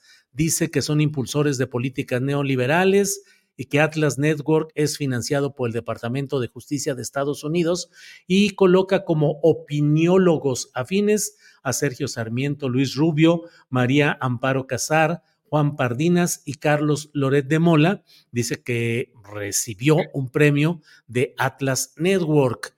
Eh, Xochil Gálvez se reunió con ellos durante su gira por Madrid el 12 de febrero y se menciona, menciona a Agustín Antonetti. Pero eso propongo que luego de que pase con Arturo y con Daniela a pedirle su opinión sobre las propuestas de Morena para la insaculación de candidatos al Senado, que ya están algunos nombres que les pediré a Arturo y a Daniela que nos comenten algo. Federico, regresamos con eso porque además hoy el presidente de la República ha anunciado que un campo de golf en Oaxaca de Salinas Pliego va a pasar a ser área natural protegida, es decir, ya no estará en poder, en usufructo de Salinas Pliego y también ha anunciado que ya en primera instancia se aprobó que debe pagar 20 mil millones de pesos de impuestos rezagados, pero que te queda todavía una segunda instancia. En fin, Federico, creo que por ahí podemos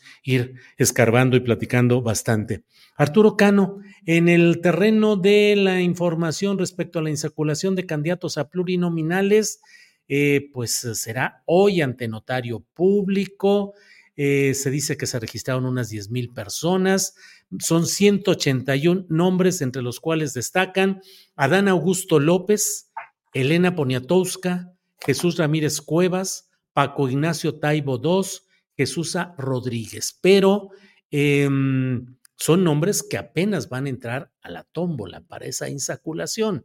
Bernardo Batis, Francisco Chiguil, César Cravioto, Héctor Díaz Polanco, Hamlet García, Gabriel García, Leonel Godoy, Tomás Pliego, Armando Quintero, Sebastián Ramírez, Rafael Barajas, El Fisgón, Héctor Vasconcelos y en otro lado se coloca en el Universal, dicen que también está entre esos 181 aspirantes, em, aparte de Pigmenio Ibarra, que ya lo dijimos, José Ramiro Pepín López Obrador, hermano del presidente, Ricardo Sheffield, Américo Villarreal Santiago, hijo del actual gobernador de Tamaulipas, Aleida Alavés Ruiz, Dolores Padierna, Epsido Jara, no sé cómo se pronuncie, hija del gobernador de Oaxaca, Salomón Jara. En fin, ¿qué opinas, Arturo Cano, de esta insaculación que se va a realizar hoy? Pues es, un método muy peculiar que quizá otra vez a, muchos no deje, no deje contentos, pero entre los nombres que, que ahorita alcanzaste a enlistar, Julio, pues leemos, escuchamos los de muchos eh, fundadores, de personajes que han estado con el movimiento del López Obrador desde, desde el principio, pero los que han causado más polémica pues son los fichajes de, de priistas, por un lado, de, figuras del, importantes del PRI, y también esta suerte de, eh, pues de clanes familiares que se van construyendo en, en Morena, de, la llegada de, de este, muchos orgullosos de ser Nepo Babies, como lo, vemos en la alcaldía Cuauhtémoc o con la hija del gobernador eh, Jara, que probablemente sea una joven que tenga eh, méritos políticos, pero en, en, Oaxaca lo que, lo que me han contado gente por allá es que, que pues no, que el, que el mérito es este, pues básicamente ser la, eh, la candidata de su papá, el gobernador, hasta por, hasta por cierta, eh, cierto pudor político, no deberían impulsar ese tipo de candidaturas, pero bueno, pues eso ya, eh, ya quedó muy, muy atrás. El, el rumor, porque yo lo, he visto solamente en algunas cuentas, como la de, la de Mario Delgado, de, perdón, la de el, compañero Álvaro Delgado, compañero periodista, este, el rumor más eh, fuerte, pues es de la inclusión en esas listas de dos personajes destacadísimos de, grupos del PRI, uno representante o el último gobernador del grupo Atlacomulco, Alfredo del Mazo, y eh, Alejandro Murat, que fue gobernador de Oaxaca, siempre muy bien tratado por el presidente de la República como, como gobernador, gobernador, todavía recientemente ya fuera del cargo, lo invitó a la inauguración de esta eh, carretera que conduce de la capital del estado a la, a la costa.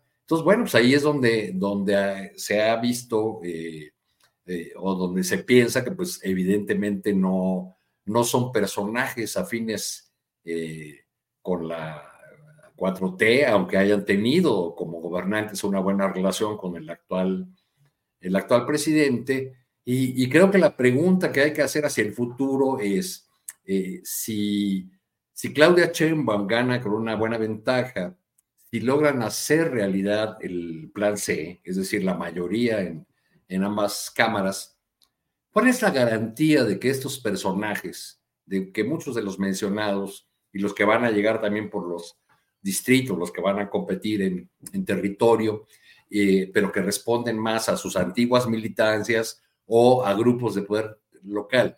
¿Cuál es la garantía de que todos esos personajes que lleguen así al Congreso van a acompañar eh, el paquete legislativo que en su momento presente Claudia Sheinbaum? ¿Cuál es la garantía de que no van a responder a los intereses de sus grupos de siempre, a sus trayectorias eh, y, y, que olvidarán todo eso para sumarse a un cambio, a un proyecto de, de transformación que va a tener necesariamente su expresión en, en reformas eh, constitucionales y legales? Creo que no hay muchas eh, garantías de, que eso sea y que lo que podamos ver es un Congreso donde se instalen fuerzas que ejerzan un fuerte jaloneo y que obliguen a, a la presidenta, de la persona que esté en la presidencia de la República, pues a hacer concesiones y, negociaciones.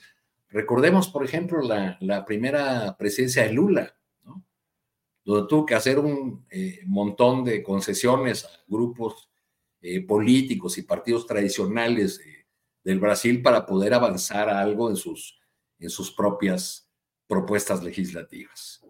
Pero bueno, parece que se está imponiendo eh, pues el pragmatismo absoluto que con una idea, creo yo, equivocada de que, de que estos personajes votarán las propuestas propias de la 4T y no sus propias agendas o las agendas de los grupos a los que ellos responden, porque a quién representa Alfredo del Mazo. De pronto ya se purificó o se purificaría por entrar a la 4T y ya no tendría nada que ver con los viejísimos intereses del grupo Atlacomulco. Claro. Gracias, Arturo. Daniela Barragán, ¿qué opinas de esta lista de los aspirantes a las senadurías por insaculación en Morena? Daniela. Sí, de, esto último que, comentaba Arturo, sí es como el premio por, al final de cuentas, hacer lo que tenían que hacer. O sea, ¿cuál es el mérito de, Del Mazo? ¿no? Si nos ponemos con este rumor que es el que suena más fuerte, que eh, puede ser un plurinominal de Morena, eh, fraude lo dejó hacer. O sea, en el Estado de México, en la elección eh, para gobernadora, Alejandra del Moral estuvo en sus espectaculares presumiendo el apoyo de la tarjeta rosa cuando era un programa gubernamental, nadie se quejó, o sea, pero eso fue algo que ocurrió hace, hace apenas un año. ahora resulta que como ya dejó que la gente, que, el voto de miles de mexiquenses eh, fuera por la maestra Delfina, ahí sí ya hizo algo bueno cuando sí permitió ese tipo de prácticas que son las del PRI, las de años, las que afinaron, no solo porque a veces se piensa que, los fraudes solamente eran a nivel eh, presidencial, pero creo que todos sabemos a nivel local en nuestras colonias cómo eh, pues se maquinan esos pequeños fraudes, ¿no? O sea, ¿quién, quién era la señora que, vendía, que te compraba el voto? ¿Quién era la señora que operaba para el PRI? O sea, eh, a nivel vecinal, ¿no?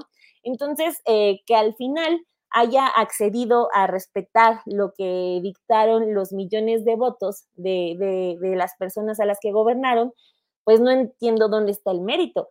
El mérito es el de la gente y es a la gente entonces a la que le están fallando al momento de, recuperar a, estos personajes. Lo de Alfredo del Mazo es un rumor, pero lo que no es un rumor es Erubiel Ávila.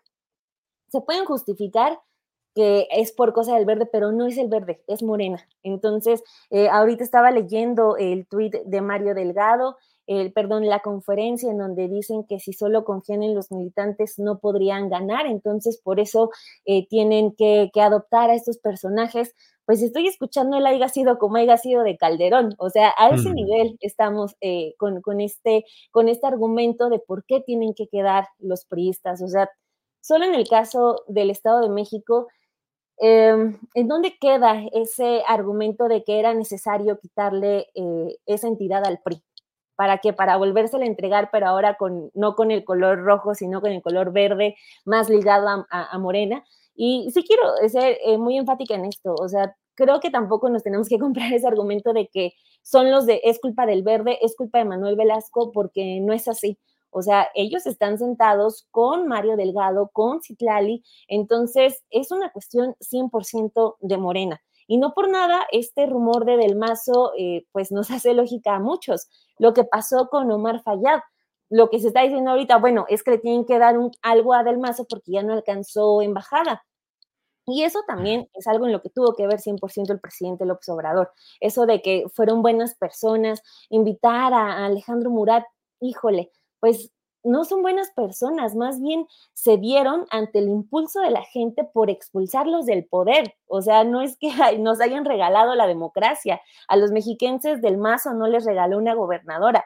Fueron ellos quienes, a pesar de las inercias que tiene ese partido a nivel colonia, a nivel eh, oficinas, a nivel eh, programas sociales, lograron quitar a ese partido que había gobernado durante casi 100 años. Entonces, eh, creo que eh, Morena eh, sí está demostrando que, el haya sido como haya sido, pues tiene cierta lógica y es muy lamentable porque pues no solamente van a tener que pasar bien esta transición del fin del gobierno del presidente López Obrador, en caso de que pues sí se haga como él ha dicho, su retiro total de eh, cualquier relación, cualquier comentario, cualquier eh, cuestión pública, sino también el que pasada la elección, no todo se convierta, todo su plan se convierta en un Germán Martínez, en una Lili Talles, porque parece que la gente entendió esa elección, pero para sorpresa de todos, el partido no. Entonces, pues ahí está.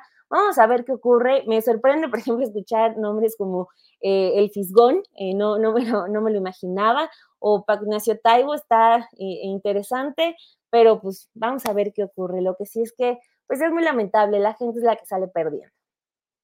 Bien, gracias Daniela.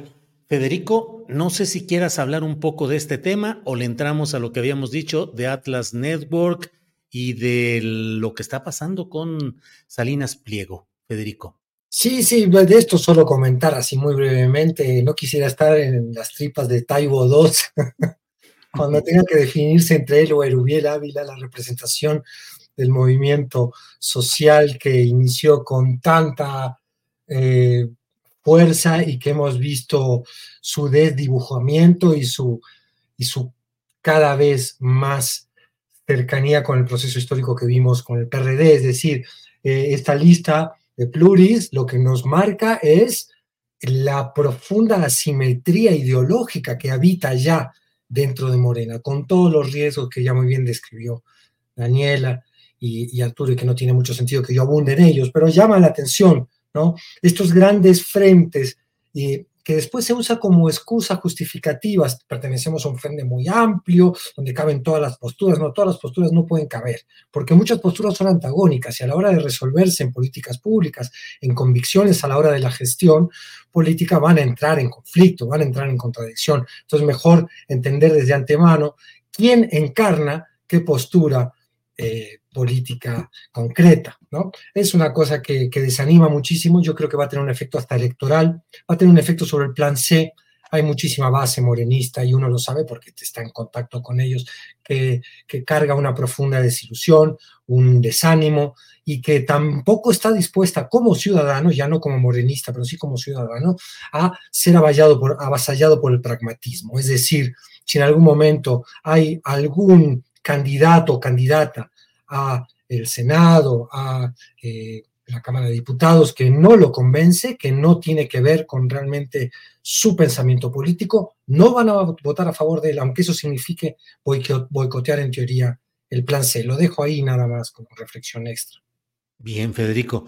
Eh, permítanme poner este el video del presidente López Obrador es un poquito más de un minuto sobre el tema del campo de golf en Oaxaca, que puede parecer un tema muy regional, pero me parece, Federico, que da pie a analizar lo que está pasando en esta relación del presidente López Obrador con Ricardo Salinas Pliego, que se ha convertido en un promotor de las ideas de los libertarios, el del estilo de Milei, y que está, ha impulsado en su momento al propio Eduardo Verástegui y que mantiene una guerra en las redes sociales contra lo que él llama los gobiernícolas y contra toda esta serie de izquierdistas a los cuales él detesta y fustiga.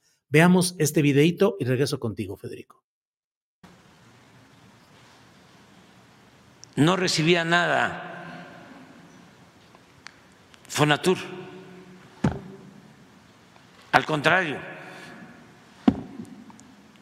se le tenía que pagar servicios. O sea, era un mal negocio público, pues. Y acuérdense que nosotros estamos aquí para este, defender lo público y los únicos negocios que nos deben de importar son los negocios públicos. Entonces, como ya no quieren adquirirlo, que eso de los 500 millones lo íbamos a utilizar para los uniformes escolares de todos los niños de Oaxaca. Y ya conseguimos lo del presupuesto para los uniformes que vamos a entregar a todos los niños de Oaxaca. Ya se tomó la decisión de que se convierta ese espacio en un parque en una reserva natural, porque tiene una playa que queremos que sea pública, porque otra de las cosas que predominó durante el periodo neoliberal es que todas las playas públicas se volvieron privadas. Y nosotros estamos recuperando kilómetros de playas para que la gente pueda disfrutar del mar.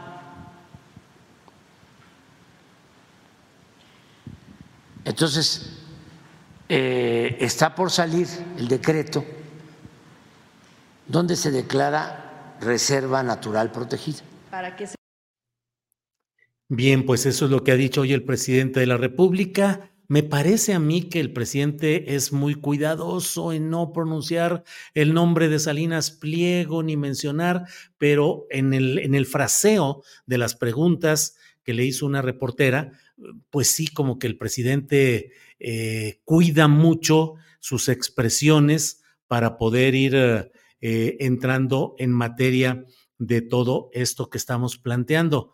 Pero además de ello, también dijo que ya un, um, eh, un, um, eh, un, juez en primera instancia ya determinó que debe ser pagado eh, los 20 mil millones de pesos, dice, de una empresa que lo debía y que un ministro de la Corte tenía guardado en su cajón, que no lo sacaba, pero ya salió. Es decir, tampoco menciona exactamente Salinas Pliego ni Grupo Azteca, pero así está el tema. En fin, Federico, ¿cómo ves Atlas Network, Salinas Pliego, situación política mexicana?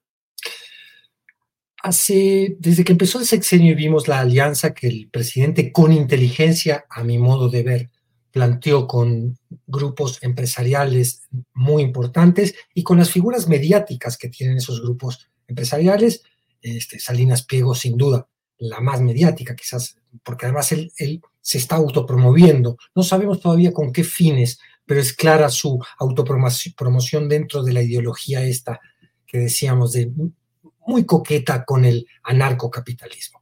Habíamos visto una relación muy cordial al principio, pero no hacía falta hacer Sherlock Holmes para anticipar que si en algún momento el presidente seguía avante con una serie de, ideas de lo que debe ser eh, la gestión enfrentando a la codicia corporativa, esa armonía que incluyó a Esteban Moctezuma, en, la Secretaría de Educación Pública, después en la Embajada en Estados Unidos, es decir, que, incluyó muchísimas sesiones al grupo Salinas. Una de ellas que a mí me llamó mucho la atención y me disgustó como ciudadano, y la menciono rápidamente, que fue cuando a la torre, en medio de la pandemia, desestimó las instrucciones de la Secretaría de Salud, poniendo en riesgo la salud de los mexicanos bajo la concepción de estos anarcocapitalistas o estos ultraliberales económicos como Salinas Pliego, que es la de a producir, a producir, y si se contagian, a mí no me importa, no sean miedosos, él usa otras palabras mucho más graves y machistas, no sean una palabra que empieza con P, que no voy a repetir, pero salgan a trabajar, que aquí no pasa nada. Seguramente él ya tenía una unidad de terapia intensiva preparada en su casa, pero muchísima gente que salía a trabajar, recordémoslo, durante la pandemia, cuando aún no llegaban las vacunas, se jugaba la vida. Esa concepción de jugarse la vida en pro del mercado es la que manejan todos estos personajes. Iba a entrar en conflicto con la concepción pro derechos, pro trabajadores que ha tenido el gobierno federal encarnada en la, mm, figura del presidente López Obrador. Ese, esa tensión, ese conflicto, esa rispidez ha ido increciendo hacia el final del sexenio. López Obrador con enorme inteligencia y Em, precaución, pensando también en que aunque él se retire de la escena y del poder político, el que no se retira es Salinas Pliego, es decir, ni varios de estos empresarios que piensan de esa manera, con los que va a tener que lidiar eh, la próxima muy probable presidenta de México, que va a ser Claudia Sheinbaum. Entonces, por eso no ha ido a una, eh, un conflicto abierto, pero evidentemente estamos viendo los dos polos ideológicos de una disputa política, que es la que con esto vuelvo a lo del Atlas Network, representa eh, la Atlas Network como think tank aglutinador de una postura, como decíamos, muy radical en los negocios, por supuesto radical en favor de los monopolios y las corporaciones ya establecidas, y muy radical en lo ideológico, es decir, que tiene que ver con la agenda antiprogresista, que tiene que ver con una reacción del patriarcado al feminismo. Esto es muy importante decirlo, porque mi ley Salinas Pliego, lo vemos autoconfesamente en sus manifestaciones eh, públicas, son una reacción también de mucho temor del macho ofendido, del macho preocupado por el avance de la reivindicación del feminismo, por el avance de las reivindicaciones de ciertas minorías que quieren jugar con la idea que a ellos les parece atroz y a muchos nos parece de lo más normal y justa de la igualdad de los derechos. Entonces vemos una pugna entre negocios hiperideologizados de derecha contra la resistencia que algunos gobiernos progresistas con mayor o menor éxito, han ejercido a la codicia corporativa. López Obrador lo ha ejercido. Cuando avisa, como tú nos decías ahora, Julio, que va a presentar resistencia a la evasión fiscal y que va a obligar y que por más que los jueces y el Poder Judicial posterguen ese abono, esa deuda que no se quería pagar al fisco, finalmente se, se deba pagar, eso ya en sí es un roce y es un tour de force entre dos fuerzas políticas. La de un gobierno federal que resiste, repetimos, el avasallamiento y el acostumbramiento al privilegio de ciertas corporaciones y ciertos jerarcas empresariales contra el derecho del empresario benefactor que se autonombra a sí mismo el héroe de la sociedad, como hemos visto que lo dice Milei en Davos y como hemos visto que lo dice Salinas Pliego en sus redes sociales. Pertenecen al mismo bloque ideológico y al mismo bloque económico. Milei ha resultado, mucho antes que un revolucionario, un agente bastante barato de los intereses empresariales. Cuando decimos empresariales nos referimos a 10, 15 grandes corporaciones y muchas de ellas extranjeras, es decir, no necesariamente a la libre competencia, la mediana y pequeña empresa que ha sido muy golpeada por las medidas económicas del gobierno de Milei. Salinas Pliego abona absolutamente esa ideología, que es la ideología, dicho en términos muy directos, del darwinismo social. Es decir, los que ya tenemos el seguro ya tenemos nuestro dinero, ya vamos a heredarlo a nuestros descendientes, estamos suficientemente tranquilos como para proponerles a ustedes, resto de la población, que se vayan al tacho de la basura orgánica y que sobreviva el más fuerte. Eso es, a fin de cuentas, a calzón quitado, eh, lo que está proponiendo este grupo político ideológico de la Atlas Network que ha financiado a ley en el sur del continente y como hemos visto ahora, habrá que comprobarlo ya más fehacientemente con trabajos periodísticos que, que estamos esperando, la relación de varios de estos reporteros, Loret de Mola, Sergio Sarmiento y varios otros, ya de manera orgánica a la agenda de la Atlas Network, que es la agenda de la ultraderecha. Bien, pues gracias, gracias Federico Bonazo. Son las 2 de la tarde con 52 minutos. El programa se nos ha ido de volada y ya estamos listos eh, en este tramo final. Eh, Arturo Cano, em, ya está en Morena, ya está con su proceso de insaculación. Unos segunditos nada más de la toma de lo que está pasando en vivo para que nuestra audiencia vea que ya estamos ahí. Adelante, por favor. Bueno, ahí va. de nuestro movimiento. Estamos en una transmisión en vivo para darle transparencia al proceso de insaculación de nuestros candidatos y candidatas en la lista de representación proporcional para el Senado de la República y para la Cámara de Diputados, tal como lo señalan nuestros estatutos y el espíritu de nuestro movimiento es darle participación a la gente, que los militantes tengan la oportunidad de representarnos en el Congreso de la Unión para defender las iniciativas que están transformando a nuestro país. El siguiente Congreso será definitivo para que, como dice nuestra candidata a la presidencia, pues ahí está el proceso, ya veremos los resultados. No sé por qué se me hace que van a ser sorprendentes así, pero la vida política es una tómbola. Es una tómbola, tómbola. Arturo eh, Perdón, la verdad es que el ejercicio que se aventaron ustedes dos, Julio, Arturo, sobre el análisis de las listas, lo tienen que repetir en caso de que eh, haya otra vez estos resultados. La verdad, se rifaron. Gracias, eh, Daniela. Arturo, pues ya estás emplazado para hoy en la noche. A las nueve de la noche estamos puestos. ¿eh? Ahí estamos. Buena, Daniela. ¿Qué nombres nos dan? ¿Con qué maravillas nos resultan? Yo quería hacer un comentario, Julio, si me permite, sobre todo lo que eh, hemos estado platicando, que involucra redes sociales, que involucra teorías de conspiración, actores internacionales involucrados en la elección mexicana. Yo suelo ser muy reacio a todas estas eh, narrativas de, la, de las conspiraciones, porque a veces algunos gobiernos o movimientos progresistas en América Latina han utilizado esa, eh, esa coartada o esas agresiones como coartada para eh, minimizar o ocultar sus propios errores.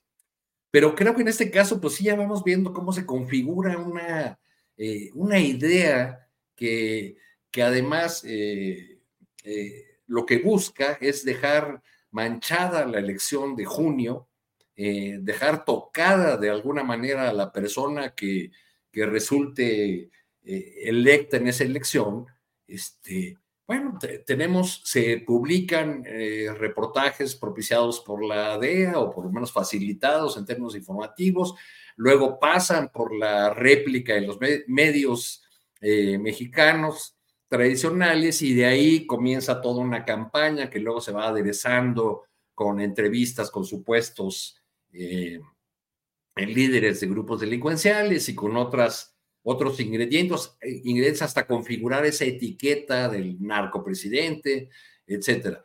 Hay, eh, hay ahí una, una, una, parte que si no fuera un asunto tan serio nos movería a broma.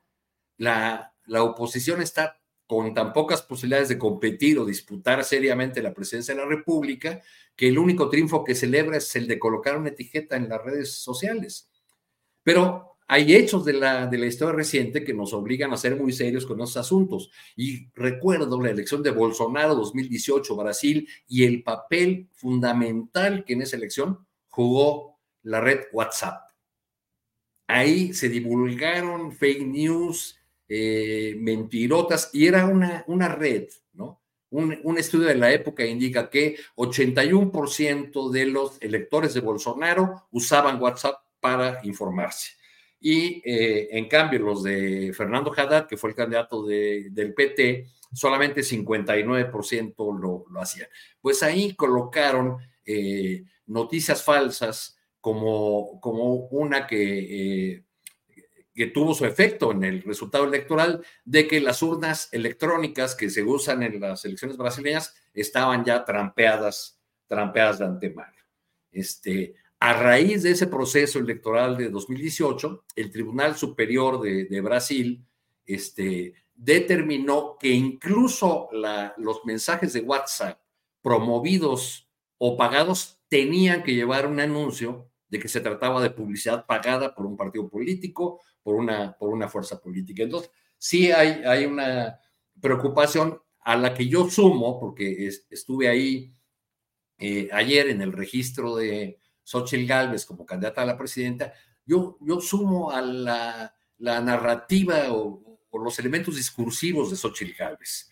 Dice en su discurso que quiere un país donde no solamente se escuche la voz de Tlatuani, pero casi todo su discurso está dirigido a hablarle al, al Tlatuani.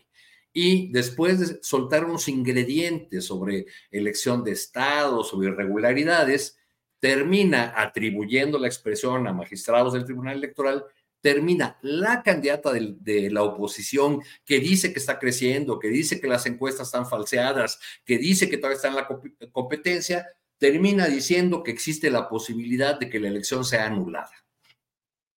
Entonces, ahí, ahí vemos ya, eh, y lo dice en el momento de registrarse como, como candidato, ¿no? Y que sea anulada por la intervención de grupos eh, delincuenciales, de grupos ajenos y de grupos que atentan contra la democracia, etcétera, ¿no? Pero creo que pues ya sí se configura más o menos el retrato completo de, o nos vamos aproximando más a la imagen completa de, de esto que además no es nuevo. Ahora está en Twitter, pero estas campañas de miedo, de odio, estas guerras sucias, pues las hemos vivido toda la vida, ¿no? Este, eh, hablemos desde 88 y toda la guerra sucia que tuvo como principal foro la televisión en aquel momento. Ahora Televisa y TV Azteca no pueden funcionar igual, pero, pero bueno, pues ahí están, con nuevas herramientas, las viejas campañas del miedo, del odio eh, y de, pues eso, de asustar a los, a los electores con, fantasmas, que además del comunismo y etcétera, etcétera. Bueno, hay muchos comentarios. Martín Olivares dice, si es una tómbola como la de la lotería, donde la tigresa se sacó la lotería, pues ya bailó Berta. Bueno, vamos a ver qué es lo que sucede. Eh, Daniela Barragán, por favor, tu intervención para cerrar este programa, por favor, Daniela. Este, les quería contar de un caso de Chihuahua, eh, porque la Unión de Discapacitados de esa entidad está denunciando un maltrato de parte de la gobernadora eh, María Eugenia Campos Galván, muy, muy feo. O sea, eh, hemos visto que los programas sociales, justo en esta, después de 2018, están teniendo un giro. ¿No? O sea, ya no es como que la entrega de una despensa, sino ya es la entrega del apoyo directo, pues también en un afán de darle autonomía a la gente, ¿no? Con, o sea, la pobreza no solamente es de alimentos, también es económica, es de acceso a derechos, es de eh, servicios en vivienda, etcétera, ¿no? Entonces, resulta que allá en Chihuahua, eh, María Eugenia Campos iba a dar una tarjeta a, los, a las personas discapacitadas y no que resulta que ahora solo les quiere dar una despensa, lo que pues resulta contraproducente porque, este, pues les pueden dar, sí, alimentos básicos, como pues por lo regular están conformadas estas despensas, pero lo que nos comentaron es que pues hay, depende de la discapacidad, más bien necesitas ese apoyo para comprarlo en pañales, para comprarlo en medicamentos o también para eh, cuestiones eh, de quien te ayuda en tus cuidados, etcétera, ¿no? Entonces, pues resulta que María Eugenia Campos dijo que no, que va a ser una despensa generalizada, entonces están eh, protestando porque además el apoyo solamente se lo quieren dar al 5% de las personas con discapacidad, o sea, ni siquiera es universal para todos. Entonces, está, em, están pues batallando, o sea, con todo y su discapacidad están tomando eh, instalaciones y pues la gobernadora no los está escuchando, entonces ojalá nos puedan ayudar a compartir esa nota y seguir la, eh, la causa de la Unión de Discapacitados de Chihuahua, porque María Eugenia Campos está gastando muchísimo en publicidad, está gastando mucho en sus eventos de seguridad, en su informe de gobierno, pero a los discapacitados pues hay una despensa, ¿no? Entonces, a ver si nos ayudan a compartir eso.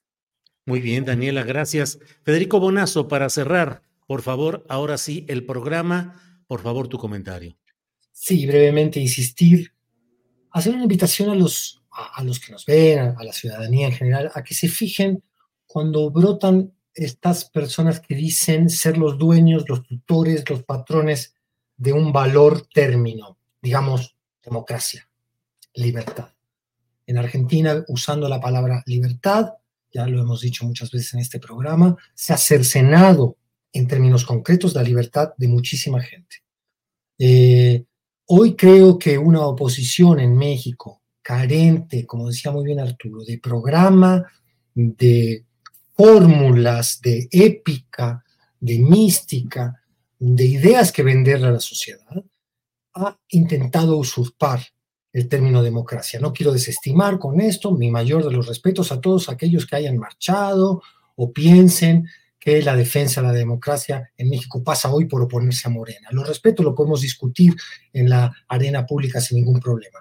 Pero mi invitación es a que reflexionemos qué sucede cuando es muy evidente la estrategia del hurto de una palabra. Yo creo que estamos, como en otras latitudes vimos el hurto de la palabra libertad, Estamos viendo aquí el intento de hurto, de apropiación, de expropiación de la palabra democracia. Propongo que, que tengamos cierto cuidado ante esa clarísima estrategia de la oposición en México.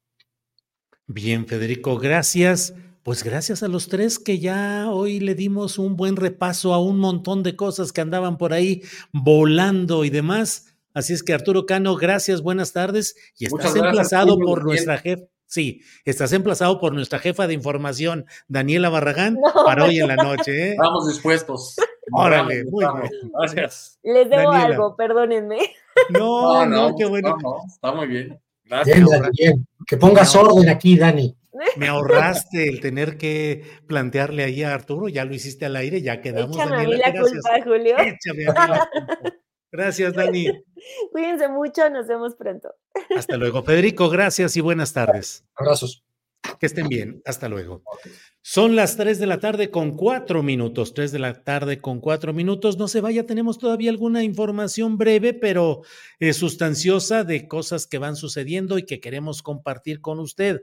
Tenemos, entre otros temas, no lo va usted a creer, déjeme, recompongo aquí el, el asunto de lo que tenemos pendiente y mire, está por acá, nomás que no encuentro el texto exacto de lo que ha dicho em, Abusados Aguas, que ya regresa ni más ni menos que Vicente Fox a Twitter. Déjeme tantito porque no encuentro aquí el texto de lo que ha dicho exactamente, por aquí me lo habían puesto ya. Ahí está Vicente Fox Quesada, que dice, la cita es junio, es la cita con la patria, la cita con el futuro de México, es la cita con nuestros hermanos y hermanas, la cita por la libertad, por la democracia y la igualdad. Ahí está puesto ya, eh, puesto Vicente Fox de regreso con este comentario. Y aquí dice, qué súper orgullo me da mi país, qué súper orgullo me da cada mexicana y cada mexicano no lo ponemos porque tiene música, ya sabe que a nosotros, quién sabe por qué, pero nos super castigan cuestiones de música y demás. A todos, a todos, por derechos de autor. Dice, estamos a la altura de millones y millones participando en defensa de la democracia y la libertad. Este es el México constitucional, este es el México democrático, este es el México libertario. Bendita, bendito sea Dios, estamos en marcha para liberar a nuestro país. Me pusieron la transcripción tiene tildes, no tiene errores de ortografía. Supongo que alguien se lo escribió porque además empieza con el tilde en qué, qué, em, em, qué súper, qué súper orgullo me da mi país, país con tilde, qué con tilde hombre, alguien le está escribiendo ya y nos da mucho gusto, señor Vicente Fox, que haya quien le escriba adecuadamente las cosas, porque si no, vaya que se arma cada merequetengue, no solo por el contenido, por la esencia, sino por la forma de expresar lo que con frecuencia es bastante lamentable. Bueno, pues seguimos eh, adelante. Seguimos adelante. Recuerde que hoy, miércoles 21 de febrero, vamos a tener em, la información de este tema de la tómbola de Morena para ver quiénes quedan, quiénes son aquellos que son favorecidos por el azar en todo este proceso. Eso es lo que está pasando ahorita. A ver, miren, ¿tiene sonido? Hombres 120 y mujeres 12. Mujeres 12. ¿De hombres quién es? Pérez Arce Francisco. Francisco Pérez Arce. ¿De mujeres? Arellano Olayo Elvira. Arellano, Olayo, Elvira. Adelante, siguiente turno.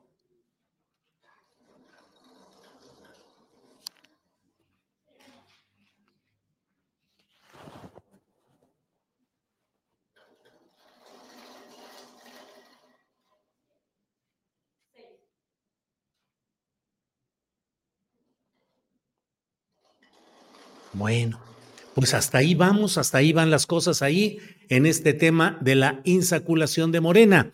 Vamos a tener la información más adelante y en la noche ya quedamos con Arturo Cano de hacer un análisis lo más eh, detallado que podamos de los principales nombres de quienes resulten Mm, favorecidos por el azar en esta tómbola que se está realizando a cargo de Morena. Cierro diciéndole que el propio Mario Delgado dijo hoy que no se está considerando de ninguna manera el darle una candidatura al Senado a Alfredo del Mazo y tampoco a Alejandra del Moral, que no están considerados como aspirantes al Congreso a nombre de Morena, pero sí se detuvo en que, bueno, el caso del exgobernador priista de Oaxaca, Alejandro Murat, pues que bueno, ahí las cosas pudiera ser, a lo mejor no se descarta esa posibilidad de Alejandro Murat. Ah, vaya, vaya, vaya, de veras que no se miden. Pero bueno, esa es otra. Y desde luego, pues también Erubiel Ávila, que puede entrar por otra vía, pueden entrar por el verde, en fin.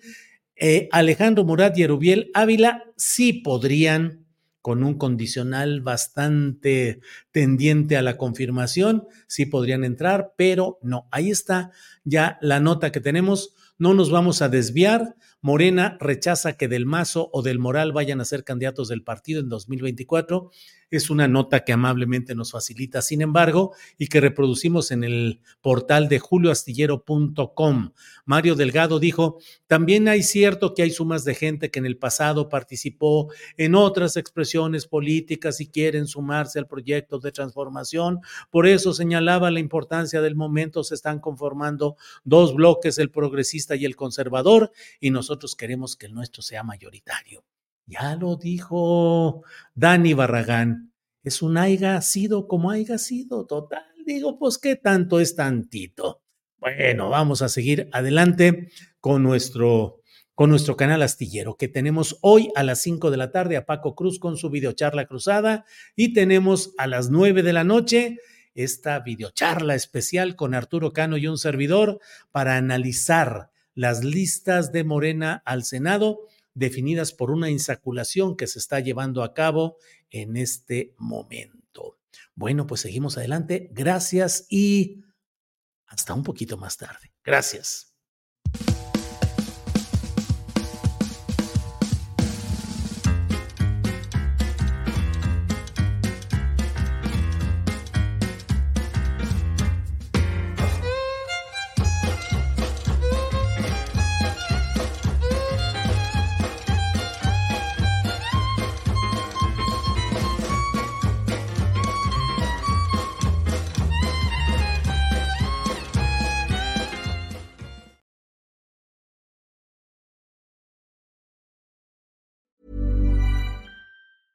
En Sherwin Williams somos tu compa, tu pana, tu socio, pero sobre todo somos tu aliado, con más de 6.000 representantes para atenderte en tu idioma y beneficios para contratistas que encontrarás en aliadopro.com. En Sherwin Williams somos el aliado del PRO. Para que te enteres del próximo noticiero, suscríbete y dale follow en Apple, Spotify, Amazon Music, Google o donde sea que escuches podcast te invitamos a visitar nuestra página julioastillero.com.